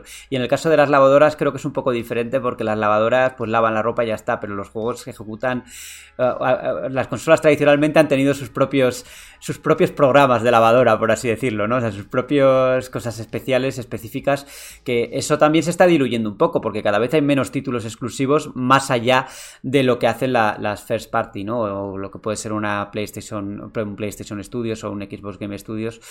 Eh, que bueno, que, la cosa pues ya no, no es tanto así, pero. O quizá que yo, o quizá que ya no estamos nosotros en en, esa, en ese círculo, ¿no? Y luego igual en otros públicos pues sí que, sí que existe una guerra de consolas como la de antaño, ¿no? Tampoco es que yo haya estado pues en ese perfil ahora, ¿no? Y creo que ninguno de nosotros estamos en, en ese punto, pero yo por ejemplo me acuerdo que en la época de, de los años 90, de principios de los 2000, había ciertas revistas de videojuegos que eran tremendamente fanáticas. O sea, tú leías los comentarios, me acuerdo de una revista que se llamaba PlayStation Max de, la época, otra que era de Nintendo 64, que ahora no me acuerdo si se llamaba Nintendo 64 sin más. Tengo algún número por ahí. Y los comentarios en. en para, entendernos, en el gen de esas revistas se hablaba de las consolas de la competencia como si fueran el enemigo, o sea, era una cosa tremenda. Eso ya no se ve, yo creo. Magazine 64 es la revista que, que dices tú, creo, ¿no? Será, será, sí, sí, sí. Compré algún número y, y tenían ahí esa, esos piques constantes también con, la, con PlayStation, sobre todo. Eh, pero eh, a veces hasta se decían mentiras, claro. Porque, porque para vender a lo tuyo a veces había que exagerar, había que, que ir a que tirar por la hipérbole y no, pues la cosa pues no, no, no, era muy, no, era, no era muy imparcial precisamente. Pero yo sobre la guerra de consolas yo realmente creo que eh, dejando a un lado todo ese, este sector tóxico que hemos dicho y tal, yo creo que en el fondo cierto salseo le da, le da como vidilla, ¿no? Al final, no veo correcto, no veo aceptado lo que decía Pedro de las lavadoras, pero sí es porque las lavadoras al final, pues, pues, bueno, pues sirve para lavar ropa. Tú no te vas a ir a un foro a discutir con uno porque la tuya lava 40 grados mejor que la del otro. Pero. ¿Por qué no? Qué poco os ha gustado el ejemplo, ¿eh? Solo era un bueno, ejemplo. sí, pero yo creo que, yo creo que al final la, cl la clave está en que los videojuegos son electrodomésticos, pero están enfocados al ocio, ¿no? Y, y ahí se puede trasladar esto a. Bueno, yo yo personalmente no me suelo meter porque no entiendo mucho, ni soy fan ni de una ni de otra, pero yo veo todos los días discusiones de gente por Marvel y por, y por DC, por ejemplo, y, o por tal director de cine y no sé quién, por, por Nolan y no sé el otro. Y, y, ya te metes en el fandom de Star Wars y te encontrarás con. Bueno, no, te, no puedes bueno, imaginar. O, o, o, eso, el fandom de ciertas sagas muy concretas peleándose entre ellas, como puede ser Kingdom, Kingdom Hearts, eh, menos en Dark Souls, que parece que la gente no discute y todo el mundo de, de, de luz y color. Tenía que decirlo, lo siento. La, la, pero... gente, la, la, gente, se pelearía por, por a ver quién gana, si Boba Fett o Bukatan, ¿no? O sea, aquí hay de todo. Fíjate, fíjate. Pero, pero bueno. yo creo que en el fondo es lo que digo, yo, yo, creo que tiene, no sé, tiene cierta gracia, ¿no? Incluso, ¿no? O sea, a mí, a mí como usuario, ¿qué más me da? Que un representante de Sony o de Microsoft eh, le tire una puya al otro, si, si al final depende de cómo lo, lo, interpretamos nosotros, pero yo creo que en el fondo tiene, tiene, no sé, la subidilla y al final es algo lógico y es algo natural. Es decir, yo, yo me pongo en la posición de, bueno, que yo tuviera un cargo importante en una empresa de, eh, no, sé decirte, de, coches o de tal, y, no sé, yo tirando de ingenio, yo la verdad es que sí me veo un poco en el en, en el escenario de decir, he visto el tráiler que ha sacado este, que es mi rival en, en, este modelo para este año, tal, voy a ver dónde le puedo. Y tampoco creo que sea algo tan negativo, ¿no? A ver, a, mí, pues a mí, fíjate, Robe, a mí, a mí no me gusta esto. No me, no me, no me gusta porque porque Phil Spencer, Jim Ryan y demás son, son, personas que están, que están al frente de compañías que tienen que, que tienen que considerarse serias. Y yo creo, yo creo que no, se, no pueden estar a, a, estas tonterías. A mí, a mí me hacía gracia cuando, cuando, por ejemplo, los presidentes de los equipos de fútbol de los años 90 eran muy peculiares, ¿no? Teníamos bueno, a Caneda en el Compostela, a Gil en el Atlético Madrid. Mira, quién, mira quién tenía yo, a don Manuel. A, a, a, Lopera, eh, ¿no? Pero, pero yo, yo, creo que estamos hablando ya de, de, de, otras cosas, ¿no? De empresas que mueven millones y millones de dólares. Y, a mí me gusta pensar que, que, la gente que toma decisiones eh, respecto a, mi, a mi afición predilecta, pues eso es eso, es gente seria. No es gente que se está pasando notitas por, por debajo de la mesa, eh, metiéndose pullas, utilizando los medios para ello. A, esta señorita de Activision, Lulu. Sí, es la, que, la, del meme de la que del meme de PlayStation, sí. Es que, es que es eso, o sea, es la misma que aireó la, declaración de Jim Ryan diciendo mm, no quiero un acuerdo de Call of Duty, quiero parar la compra, hizo una broma con un meme hace una semana. O sea, yo creo que son cosas que, están fuera de lugar. O sea, que, no lo pueden alimentar ni ellos ni la prensa. O sea, a mí la guerra de consolas medianamente sana me hace gracia entre, jugadores y usuarios. No, ya cuando la cosa se va de madre, ya no. Pero yo creo que esta gente, hombre, tenía que, tiene que dar otra imagen. Pedro, al final has dado tú con la clave antes en una cosa que has dicho, de, falta de madurez y demás. Es que, igual que los dirigentes de fútbol se dirigen a aficionados al fútbol, que ya sabéis cómo son, y me incluyo, vamos a reconocer las cosas. Eh, artesana un poco, pero me incluye un poco en ese tipo de gente que lo vive con pasión y tiene al vecino picándose con el todos los Pero tú lo has dicho antes, eh, ¿no crees que esta gente que debería ser seria, según tú, de, de las compañías de videojuegos, en el fondo se dirigen y, el grueso de sus compradores son gente así. Sí, por supuesto. Es, que claro, que al final es un público al que le hace gracia que le tiren una puya a la consola de enfrente o a tal compañía. Pero, yo no creo, yo no creo que estén en ese, en, ese, en esa posición ahora. No se están echando una puya para que los usuarios digan algo. Están metiendo una puya interna eh, que de verdad eh, va más dirigida a, la, compañía misma, ¿no? Yo creo. No sé, el mensaje que, que están proyectando, bueno, por un lado, es un mensaje muy proyectado hacia los organismos antitrust, que son los que tienen que convencer verdaderamente para que, para que la compra se haga o no. Por eso eh, PlayStation fue a Bruselas a hacer presión para que no, para, para, que, para quejarse, ¿no? Por eso Jim Ryan habla de no querer firmar un acuerdo porque cree que esto va a mermar el potencial, o sea, el libre mercado, ¿no? Que, va, que va a desnivelar el mercado. Eso no lo están dirigiendo exactamente hasta, hacia el público, lo están dirigiendo hacia los que tienen que tomar la decisión para intentar convencerlos de su posición, mientras Microsoft dice que esto va a beneficiar a los jugadores, que, que esta operación va a ser buena para todo el mundo, que tal, que cual, ¿no? Pues eso lo hacen solo y exclusivamente para que para convencer a los que tienen que convencer, que es lo primero, ¿no? Que es lo que van a decidir si esa transacción se hace o no se hace. Los jugadores, bueno, pues hombre, si reciben el apoyo de los jugadores, pues les vendrá bien, pero no creo que no creo que ah, en principio vaya por eso, ¿no? Y las campañas de publicidad en parte van también a convencer a los, a los, a órganos, ¿no? Antitrust, de que lo que están haciendo está bien. Eh, no sé, no sé, es un problema muy complejo. Yo quería preguntar si vosotros en vuestra época participasteis en la guerra de consolas, si estuvisteis en zona foro, ocultos, en, otra, en algún otro foro de la época, eh, metiendo pullas contra la consola que no teníais. Esto es interesante. Es que yo, yo, por ejemplo, Borja, te diré que en, mi época en la que me podía haber metido en esas cosas, no había foros, ni había, no, vamos, no había en internet. Que Pedro, pero tú que tenías 72 años. Claro, el, Meri, tu, época, tu época tampoco dista mucho de la mía, ¿no? Hombre, Pedro tiene cuarenta y pocos, ¿no? Intuyo. 40. No, joder, pues es desde mi generación prácticamente, yo tengo 37 y yo estaba en zona foro. hombre, pero yo ya, yo ya, yo ya con, con, 20 y pico años no me iba, no, me metían esos berenjenales, la verdad.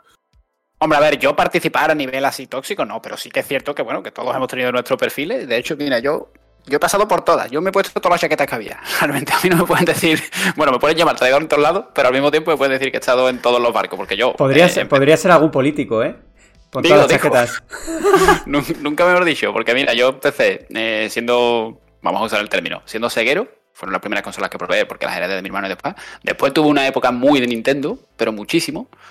Eh, de Nintendo salté al verde, y no por el Betis, sino por Xbox en 360, que fue mi consola principal. Y de hecho, yo no tuve PS3 hasta final de gen. Y ya sí que es cierto que luego PS3 a final de gen, coincidiendo con The Last of Us y ese tipo de juegos. Y hasta ahora, pues sí que he tenido a lo mejor más afinidad con la consola PlayStation, pero simplemente por sus juegos.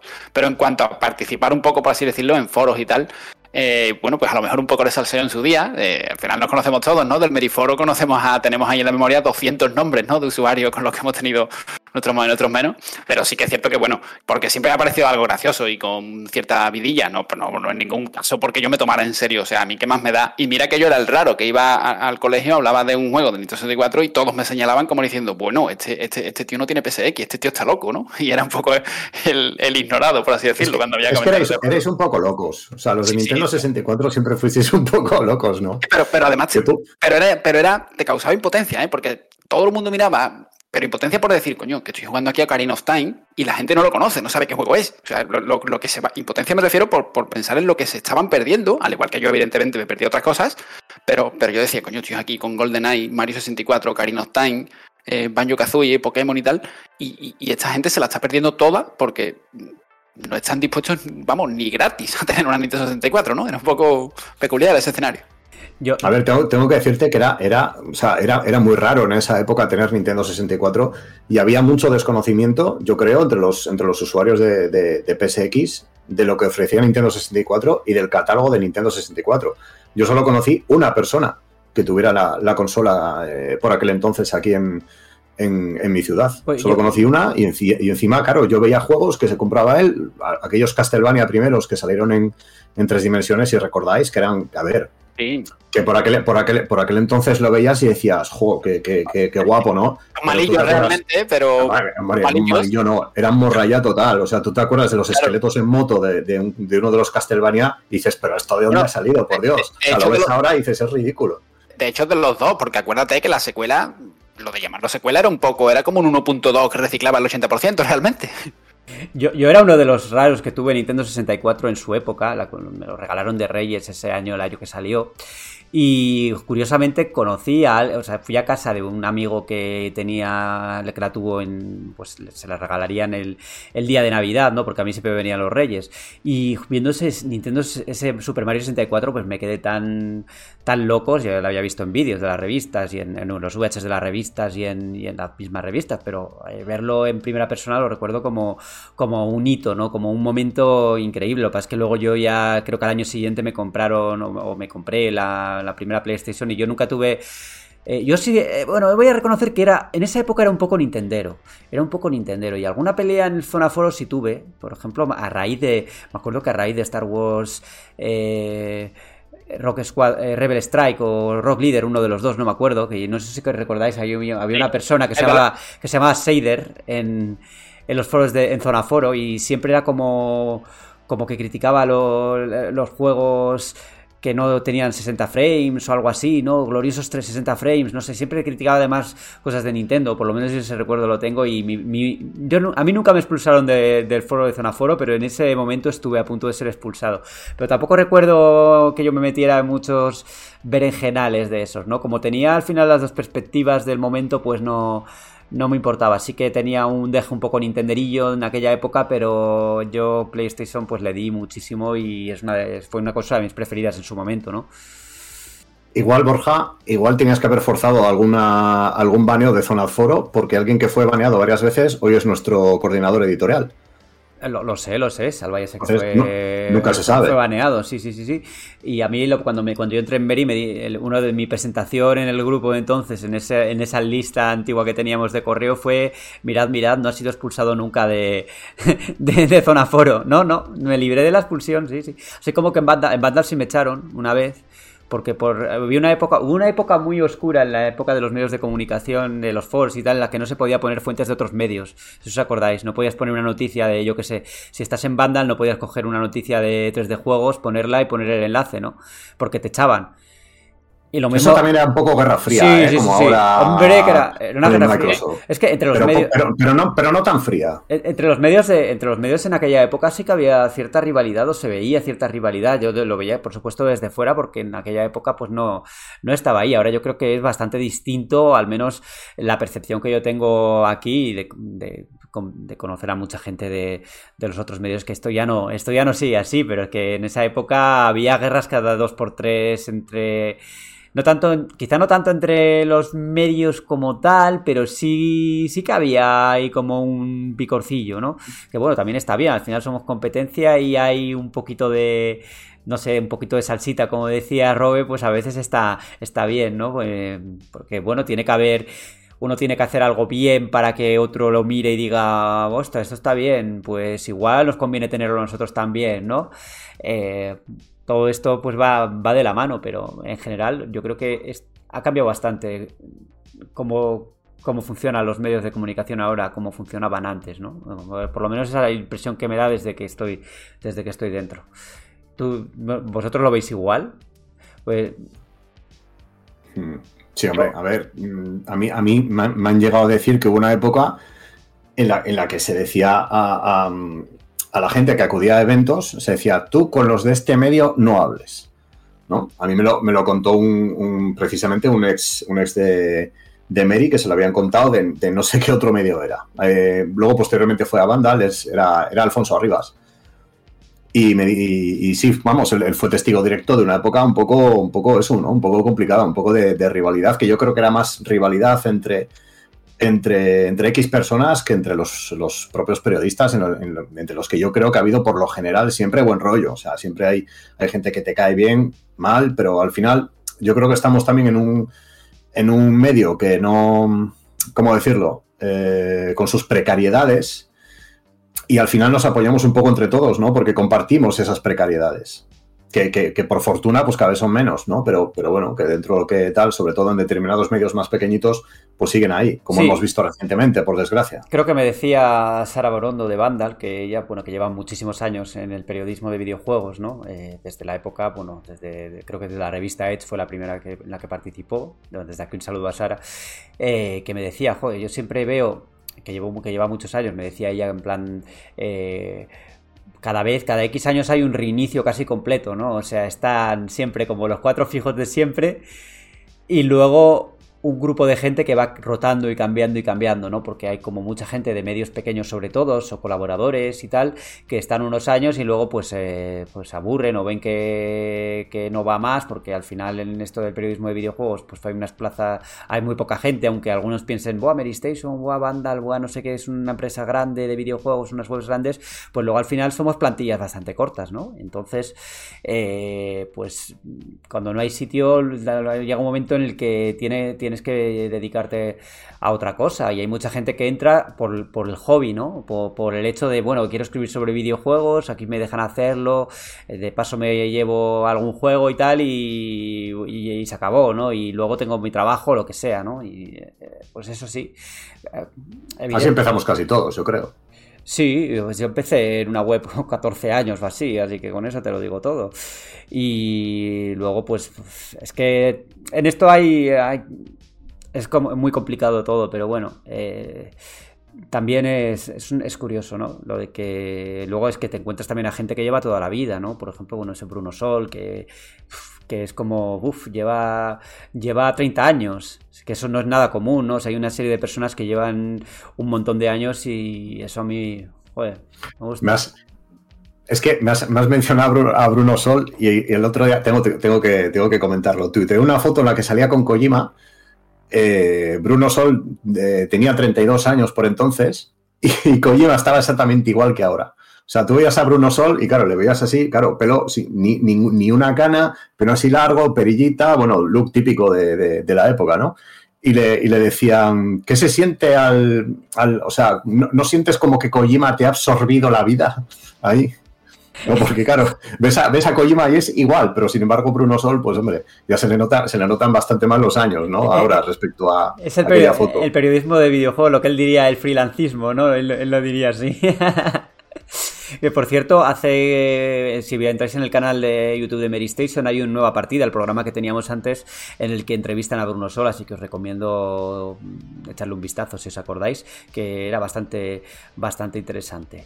Bueno, guerra de consolas, yo creo que hemos debatido bien y que hemos tocado muchos palos, incluso la prensa, que creo que no estaba eh, entre, las, entre las cosas que íbamos a hablar, ni mucho menos.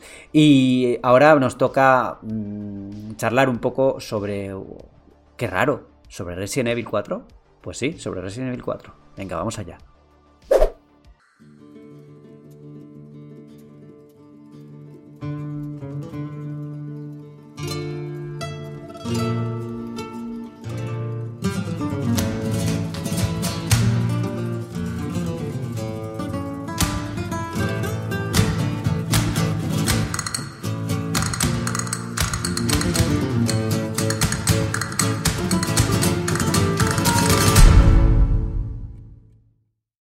El nuevo Pokémon, el nuevo Elden Ring, no.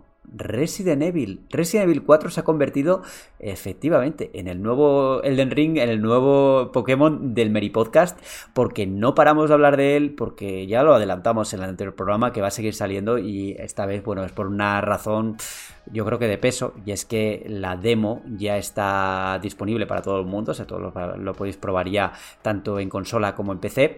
Y antes de que salga el análisis, que no tengo claro cuándo sale la fecha, pero bueno, que por supuesto lo analizaremos aquí en el Meri Podcast, pero antes de eso, vamos a charlar un poco sobre la demo, que mm, no sé si la habéis probado todo, Robe desde luego sí, yo, yo sí que la he jugado, la he jugado hoy, de hecho, la demo.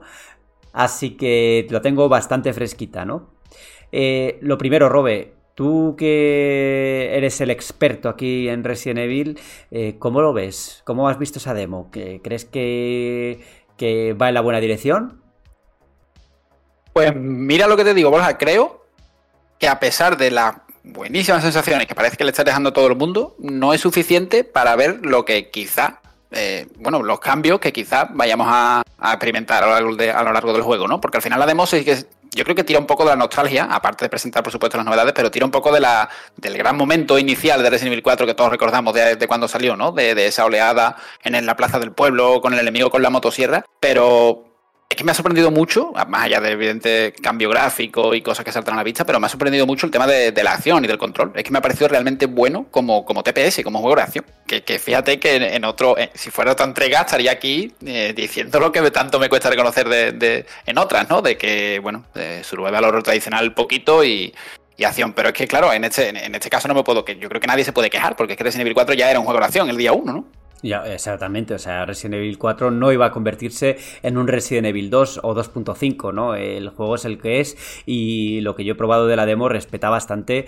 la identidad del título original con las mejoras que se ven, como tú has dicho, a nivel de control desde el, desde el segundo uno, ¿eh? Y ya gráficamente el salto e, es tan, tan grande, ¿no? a mí me parece eh, que la ambientación, al menos esa ambientación de cuando estás llegando al pueblo, con todo esto, esta atmósfera, porque empieza bastante oscuro, eh, te introduces ya en, una de las casas de estos aldeanos que, por cierto, siguen diciendo detrás de ti imbécil, pero ya no dicen detrás de ti imbécil. Y, pero, pero la frase sigue ahí, ¿eh? No sé si seguirá la de cerebro o cerebro que decían entonces, pero eh, el primer momento en el que me he encontrado a uno de estos aldeanos y he empezado a dispararlo, mm, a vaciar el cargador ahí, era como en plan de, eh, venga, muere ya, por favor. No, pero eh, no sé si te has fijado, Borja, salió, bueno, lo tenemos, lo tenemos en la web la noticia eh, de que, ah, bueno, hay un arma secreta que se puede conseguir, que a lo mejor ha pasado un poco desapercibida para la gente que lo ha probado así rápidamente, para ver la plaza del pueblo, los gráficos y tal. Pero yo creo que es prometedor, es algo incluso a lo que, nos deja soñar un poco, porque lo que en el original era un adorno, aquí es jugable, que es un, pozo que hay en la aldea del pueblo, que tiene una entrada y una salida en otra en otro punto y bueno, pues por debajo hay una red de cavernas y tal, que no es gran cosa, tiene, pero bueno, hay que ir para conseguir un arma secreta y tal. Y yo creo que deja un poco entrever que si en la plaza esta inicial hemos visto una zona nueva, aparte de, bueno, las casas en general de distribución se han mantenido, pero sí que hay alguna que otra habitación nueva, no sé, mm, Resident Evil 4 es un juego largo mm, y teniendo en cuenta todo lo que ha cambiado en estos primeros cinco minutos, en la primera casa del aldeano, buscando a tu compañero, bueno, tu compañero, al policía que se acaba de hacer compañero tuyo por poco tiempo. Por muy poco tiempo. bueno, lo has conocido en el coche y, luego en la plaza también lo vuelves a ver. Oye, podemos, podemos coincidir en que a Leon lo del tema de ser policía, de estar relacionado con policías, muy bien no le va, ¿no? Con eso, ¿no? Porque todo lo relacionado con las comisarías de policía, pues termina en desastre para él, ¿eh? Sí, porque eh, eh, si lo piensas es brutal, porque bueno, todos conocemos el fatídico primer día de trabajo que tuvo en Recon, y ahora, pues mira, va buscando una cosa a un pueblo y, a los cinco minutos se encuentra que el compañero está muerto, que el otro ha desaparecido y que, bueno, una banda de aldeanos lo quiere, esta ida de sí lo quiere matar, ¿no? Yo me, yo me replantearía. En el 2, ¿eh? Sí, yo me replantearía la carrera. De, o sea, si fuera Leon, diría, oye, yo me voy a ir a unas islas desiertas a, vivir porque. Bueno, igual en la isla desierta de pasa también algo, ¿no? Porque. Llegará y se encontrará una planta que ha mutado y ha creado. Bueno. Eh, como Chris Redfield, ¿no? Que también se va a África y se encuentra con de todo, ¿no? Aquí todo el mundo. Todos los personajes de Resident Evil eh, padecen y palidecen. es impresionante la demo, chavales, eh, o sea, es una parte del juego final, ¿no? O sea, no es algo inédito. No, es, es la parte del, una parte del principio, sí. No, no... Oye, es el comienzo. Básicamente el comienzo, unos pocos minutos, eh, la oleada del pueblo famosa de la plaza de, de, toda la vida de Resident Evil, donde ves a los primeros ganados con sus frases características y demás, y, y poco más, la verdad. Pero sí que sí, sí, sí que vienen muy bien y muestran perfectamente todo el tema de los, los, los, el enorme cambio que ha habido con, en cuanto a movilidad, de combate, el, el, tema del parry, de desviar ataques. Es que ahora estás rodeado de cinco enemigos y ya no temes porque no te puedes mover. Es que con un botón desvías el parry como si estuviese jugando a Sekiro o, o a cualquier otro juego de oración y, y me ha sorprendido lo bien que funciona, insisto. ¿Y eso lo ves bien? ¿No crees que se desvirtúa un poco el, la sensación que te daba de agobio cuando venían un montón de ganados y te encontrabas con que, uy, no me puedo, me tengo que vaciar el cartucho o tengo que empezar con los cuchillos porque no me quedan balas? Yo creo, si bien es cierto que ya lo dije en un, en un programa anterior, no sé si fue la semana pasada o, o hace que o dos ediciones atrás, que en su momento ese agobio era parte del juego y no te podías mover mientras apuntabas en plan estático, al igual que en Resident Evil 5 tampoco puedes, eh, por, por, una decisión de diseño y no por limitaciones. Yo defendía, e, e, incluso comprando, que creo que era Pedro el que lo comentaba, ¿no? Que, que sí, podía ser sí, sí, es que justo, justo te iba a decir si vamos a empezar el debate. Eso, eso, no, pero, pero, incluso comprando que fuese por limitación, creo que al final acababa, dan, acababa dando lugar a que fuese parte de la naturaleza del juego. El decir, eh, Vale, tengo la escopeta que es muy potente, me, seguramente voy a matar a este enemigo súper fácil como mantequilla, no, no, me voy ni a despeinar, pero claro, eh, tarda en recargar, yo no me puedo mover mientras lo hago y, al final me pueden rodear, es cierto, eso era parte del juego. Pero es que el juego sigue ahí, es que ahora eso que yo defiendo, que en su momento era identidad de la fórmula y, y parte del título, mm, a lo mejor es cierto que en 2023 no le gustaría a mucha gente y total, el, original lo tenemos ahí, además es un juego vigente, activo en venta en todas las plataformas, lo podemos jugar ahora mismo si queremos, pero yo personalmente veo bastante positivo que hayan apostado, ya que era de acción, pero tenía ciertas limitaciones, veo, veo una buena decisión que en este remake eh, se desate más aún hacia la acción y, y, sobre todo que esté bien hecha, porque al final, eh, si hablamos de un, ritmo frenético, de disparos y tal, tenemos las sexta entregas, donde no es que no esté bien hecho, es que es, es terrible como está, como está planteado, pero es que aquí el combate se siente muy contundente, sigue habiendo cierto agobio, porque bueno, yo entiendo que luego la cosa irá subiendo, de hecho, yo no sé a ti, Borja, pero a mí me ha parecido incluso me ha parecido un turete ¿eh? en el juego. ¿eh? Me ha parecido que tenía un punto ahí exigente, con los enemigos aguantan bien, pegan fuerte. Y no sé si te ha pasado a ti, pero sí que se vislumbran algunos detallitos y tal, que ya los disfruto. Bueno, iba a decir disfrutaremos, pero mejor dicho, lo, sufriremos, o, o, Leon por lo menos. Eh, de que a ti, yo insisto, no sé si te ha pasado, pero he vivido cosillas así como que un enemigo me agarre mientras otro me remata. Es decir, también tienes que tener cuidado con el tema de que te rodeen y tal, porque parece que según la posición y demás, pues pueden pasar cosas, como que, por ejemplo, el de la motosierra te decapiten por el hecho de que tienes poca vida y otro te ha agarrado. Y claro, es un poco el combo, ¿no? Tienes poca vida, te agarran, eh, como que se activa el que el compañero cercano te va a matar. Me, me ha, pasado, me ha pasado, me ha pasado lo, que ma, lo de que me agarre un enemigo mientras venía el de la motosierra, pero como lo he jugado muy rápido esta mañana, pues tampoco me ha dado tiempo a, a observar las cosas con la calma que, que, requiere, ¿no? Pero, o sea, de hecho, el de la motosierra eh, me ha matado una vez cuando intentaba huir, porque me he intentado, me he intentado ir por una zona que había un callejón de, sin salida o algo así, y de repente me he dado la vuelta y había un bicho de estos, me ha agarrado y ha venido de la motosierra. Y, por cierto, los que decían que no tenía violencia o que no iba a tener la violencia esto, hay que ver cómo corta este cabezas, ¿eh? Vamos, te deja. Eso, eso, te deja de hecho, dices, ahora que lo dices, eso lo leí yo en Twitter anoche, que te estaba viendo Twitter con el móvil y tal, y, bueno, vi que no eran de ayer, sino de, estos meses atrás, de que había habido quejas de que no iba, de que había, deslizando que era por censura y tal, pero yo he visto la demo y digo, si es súper visceral, súper core, si matas a los enemigos y, y bueno, con... Es que, vamos, con cómo caen, el, brotando sangre, las decapitaciones y tal, digo, yo no sé dónde, dónde ve la gente que, que, han reducido la violencia, vamos. Desde luego no, reducir la violencia no, para nada. ¿Alguna preguntita más, Pedro, para nosotros que hemos tocado la demo? No, no tengo más preguntas realmente, Borja, porque, bueno, yo no, no, he querido jugar la demo porque no me gusta jugar las demos de los juegos que sé que voy a jugar eh, seguro. Entonces, yo este juego no sé si, no sé si el día de, de lanzamiento exactamente, eh, probablemente no, probablemente espero un poquito, pero vamos, es seguro al 100% que lo voy a jugar y, quiero llegar lo más, entre comillas, virgen posible al momento en el que por fin lo empiece. Pues muy bien, yo creo que con esto vamos a ir dejando el tema de Resident Evil 4, como decía ya antes, eh, hablaremos ya de él de nuevo en la review, ya con, pues, con todos los detalles y eh, esperando que, el título esté a la altura, que creo que es lo que, lo que todos esperamos. Ahora toca hablar de series y de películas, así que Mary Plus, vamos allá.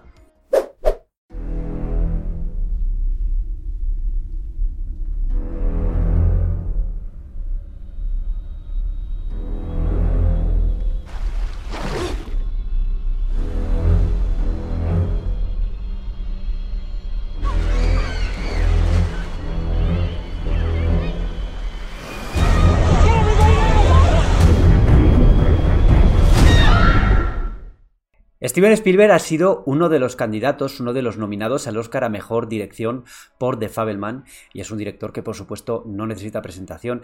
Y aprovechando que bueno, los Oscars están candentes ahora que estamos grabando el Mary Podcast, pues qué mejor forma de, tratar esto con, a través de este director, a través de sus películas y de nuestras películas preferidas que bueno, que tenemos para, tenemos para dar y tomar. No sé, yo estaba pensando cuando estaba escribiendo la escaleta, cuando estaba eh, pues preparando este podcast, cuál es mi peli favorita de, Steven Spielberg. Y es que no, podría quedarme con una, pero si os parece, yo tengo ahí una primera candidata que es un film de 1900 de los años 70, que es ese tiburón, ese Jaws, que no sé, es todo un clasicazo y la veo, yo os digo que veo esa peli todos los años, o sea, es como que tengo el ritual de ver incluso las secuelas, sé que hay alguna malísima, pues las suelo ver.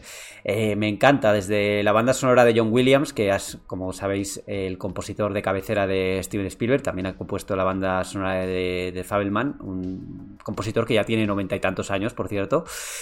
Y yo... Eh, me parece que es como es, una, es la película a la que vuelvo, ¿no? Todo el mundo tiene como una peli de cabecera, pues esa es la que yo termino siempre volviendo a ver y me encanta, pero es que no solo esa. Yo voy a dejaros eh, explayaros primero a vosotros, pero luego voy, voy comentando y, también si tenéis que hacer alguna, alguna, alguna anotación sobre el mismo tiburón, ¿no? Que espero que, sea de vuestras favoritas también. Como no lo sea, la tenemos. Hombre, eh, y además han envejecido bastante bien las, dos de tiburón. Dentro de lo que cabe, dentro de que, de que dependían, bueno, no es que dependieran mucho de los efectos visuales, pero si eran cosas, si era algo importante. el animatrónico del, bicho está bastante conseguido, ¿eh? es que sí, da, el pego bastante. Mm, sí, sí, o sea, estamos hablando de películas que tienen casi 50 años, ¿eh? es que es, cosa seria. A ver, yo, yo si tuviera, por ejemplo, que hacer un top 3 de, pelis de Spielberg, para mí, eh, joder, me costaría mucho, ¿eh? pero la primera la tendría muy clara y es la lista de Schindler. O sea, eh, para mí es, mi película favorita de siempre, además. O sea, no solo de Spielberg, sino de, siempre. Es, maravillosa y la banda sonora también, otra vez de John Williams. Eh, eh, es todo un clásico, desde el cómo utilizaron el tema del, color, del color de la niña, todo esto. A mí me parece un, film que, no puede faltar en ninguna pues en, ninguna biblioteca, ¿no? O sea, que, hay que verla sí, o sí. Pero este o sea, dentro de, Spielberg tiene como me parece a mí que es un director que tiene como muchos distintos tipos de cine, ¿no? O sea, que hace películas mm. muy diferentes, tiene unas muy marcadas, ¿no? Por estas de los años de los años 80, como puede ser eh, Etel extraterrestre, ¿no? Que es otro de los de los grandes clásicos del cine y que yo pues personalmente recuerdo eh, con, muchísimo cariño, no la he visto muchísimas veces también y, y tiene esa magia de la época de la época ochentera que se han intentado hacer entre comillas, imitaciones, ¿no? En, en, esta época, o películas de, de, este género que es como un poco Stranger Things, ¿no? Chavales de, de los años 80 en un, eh, con algo sobrenatural, ¿no? Y creo que, eh, bueno, pues Spielberg también contribuyó mucho a hacer, hacer este tipo de, a este tipo de cine y desde luego, pues está, es, está, está entre ellas, ¿no? Es uno de los grandes, de los grandes clásicos de, del director. Podríamos decir que es que, es, la precursora, perfectamente. Pues seguramente, o sea, todo esto de Super 8, de Stranger Things, vino a raíz de esto, de, de, estas películas, de recuperar ese espíritu aventurero, porque son películas aventureras que no, no todas ellas tienen componente mágico, por así decirlo, pero sí sobrenatural, ¿no? El hecho de ver a Elliot, no sé, con el con Iconete en una bicicleta volando, con el plano de la luna, ¿no? Tan bonito que, que es y que es tan icónico, por otra parte, pues, eh, pues es algo que ha pasado eh, a la historia a la historia del cine pero es que hablamos de Spielberg hablamos de, de incluso de Indiana Jones.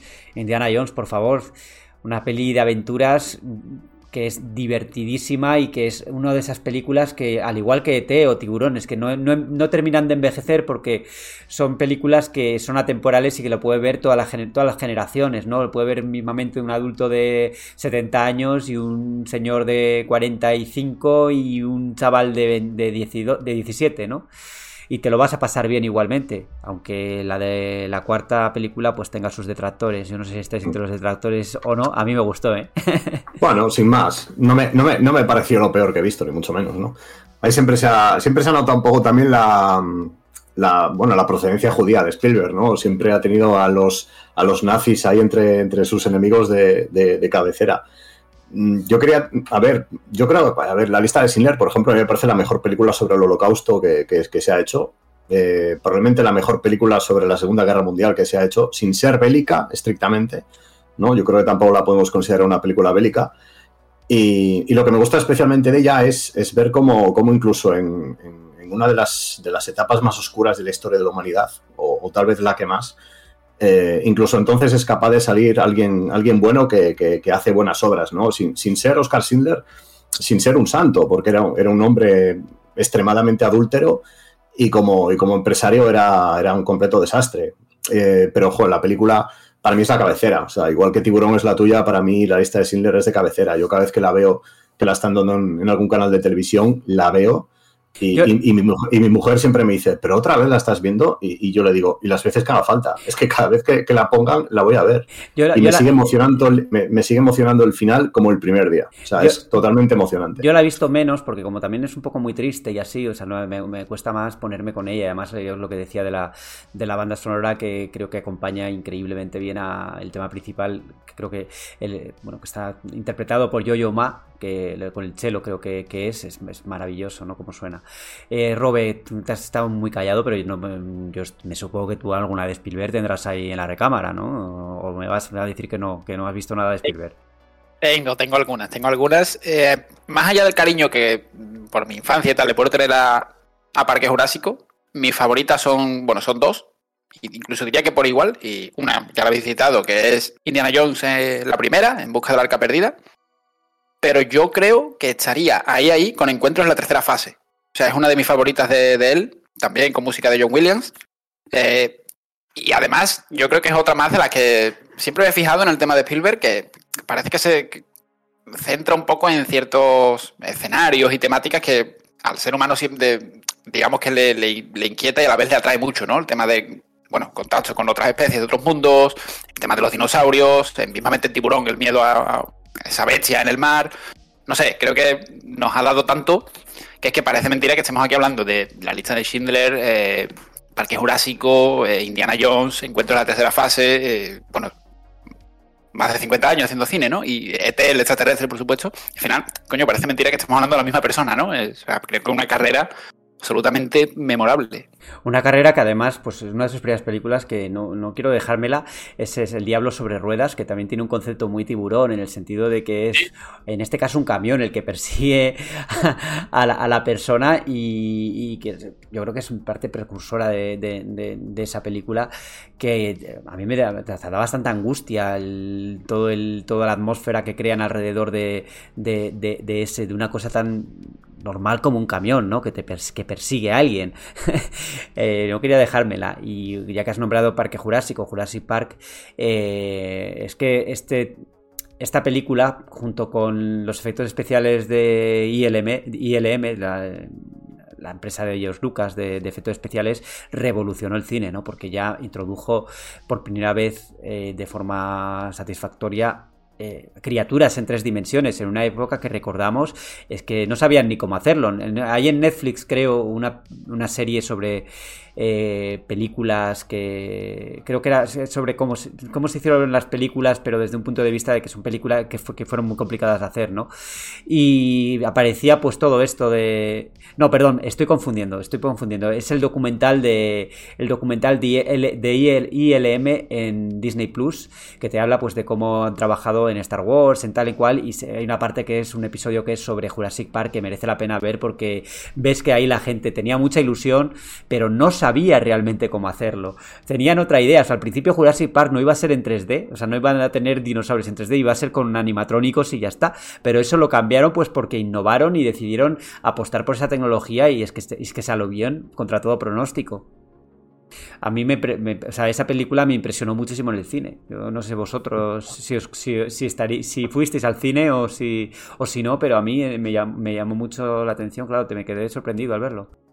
Yo no, no, no, no la vi en el cine, eh, pero es claro que es la película de yo creo que es una de las grandes, vamos, tuviéramos que elegir tres películas de la infancia de una eh, infinidad de personas. Es que yo, no sé, no conozco a nadie que no la haya visto, y, pero no solo eso, sino no conozco a prácticamente nadie que no la recuerde como una de las grandísimas películas de la infancia, ¿no? Con la que todo el mundo ha crecido. Es que, es claro, lo que, para mí lo que supuso, y no, y no entro a valorar si es mejor o peor, pero yo creo que después de ver Parque Jurásico no, no, no volví a vivir algo así hasta que llegó El Señor de los Anillos a nivel de ver algo y decir, bueno, no puede ser verdad lo que estoy viendo. Puede ser, puede ser, a nivel sobre todo de efectos especiales, pues era, era una cosa muy, muy impresionante en su día. Y yo creo que tampoco podemos olvidarnos de una película que, que también ha pasado a la historia del cine, ¿no? Que salvará al soldado Ryan. Eh, yo sí la he visto, no, tampoco es que la tenga muy fresca, no... robé, robé. luego, luego, me decís a mí que es que no he visto El Señor de los Anillos, no has visto Salvar a Soldado Ryan, solo es una película, tío. Bueno, pero he visto todas las demás que hemos citado, ¿eh? Oh. Pero, la voy a ver, la voy a ver, ¿eh? Cualquier noche de estas me la pongo, te lo prometo. Ahí tienen los deberes, ¿eh? Los, dos tenéis deberes ahora. No como Pedro con El Señor de los Anillos, que luego nos traiciona, dice que la va a ver y... Bueno, ya veremos si tú la ves, ¿eh? eh todavía está por demostrarse. Seguro, La veré seguro. ¿Y qué, ¿Y qué, me decís de la, para, para, mí, una de las grandes infravaloradas de, de, su carrera, que es Minority Report? Pues es, que, es, que se, es que se juntan Spielberg y Tom Cruise, que es que no tienen ni, ni, una, ni una película regular, siquiera. Ya, pues Minority Report la vi en su día en el cine, en la época, pero es que no la he vuelto a ver, fíjate tú.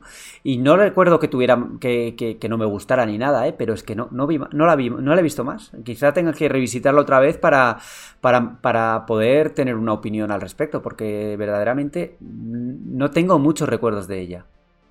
Pues, pues a mí, yo, yo, la, yo, la, yo la recuerdo que además me, marcó mucho y, y, yo creo que nos marcó un poco a todos ver aquellas escenas de, que, hoy ya no son tan futuristas, ¿no? De, de, Tom Cruise pasando las pantallas así con la mano y tal. Yo creo que aquello fue, fue, fue icónico en su momento. Esa escena, por supuesto, esa escena pasó, mm. o sea, me acuerdo además que luego se hablaba de los videojuegos de que íbamos a pasar también así, ¿no? Que íbamos a hacer con eh, los PlayStation... Con, Kinect, eh, lo íbamos a hacer. Bueno, Kinect o esto que salió, el, el, iToy, ¿no? De PlayStation, que también jugabas así con las manos, pues todo eso nos recordaba un poco a Minority Report. Sí, sí, esa escena evidentemente es muy, muy, muy, muy, muy, muy icónica. Más películas de Spielberg así, o sea, igual alguna más reciente yo sí que voy a nombrar. A mí me gustó mucho eh, The Post, que es sobre el, bueno, sobre un caso del, Washington Post, cuando eh, ¿la, habéis visto? Del periódico Washington Post, una, investigación importante. Yo no. Que, bueno, que realizó la, la que fue dueña del heredera del Washington Post, que por supuesto en esa, aquella época nadie le tomaba en serio por ser mujer y bueno, pues eh, consiguió eh, su historia, consiguió eh, que, que al final la gente se la tomara en serio, aunque luego pues haya comprado el periódico nuestro amigo Jeff Bezos, Amazon, pero esa es otra historia, ¿no? Es una buena película, la verdad.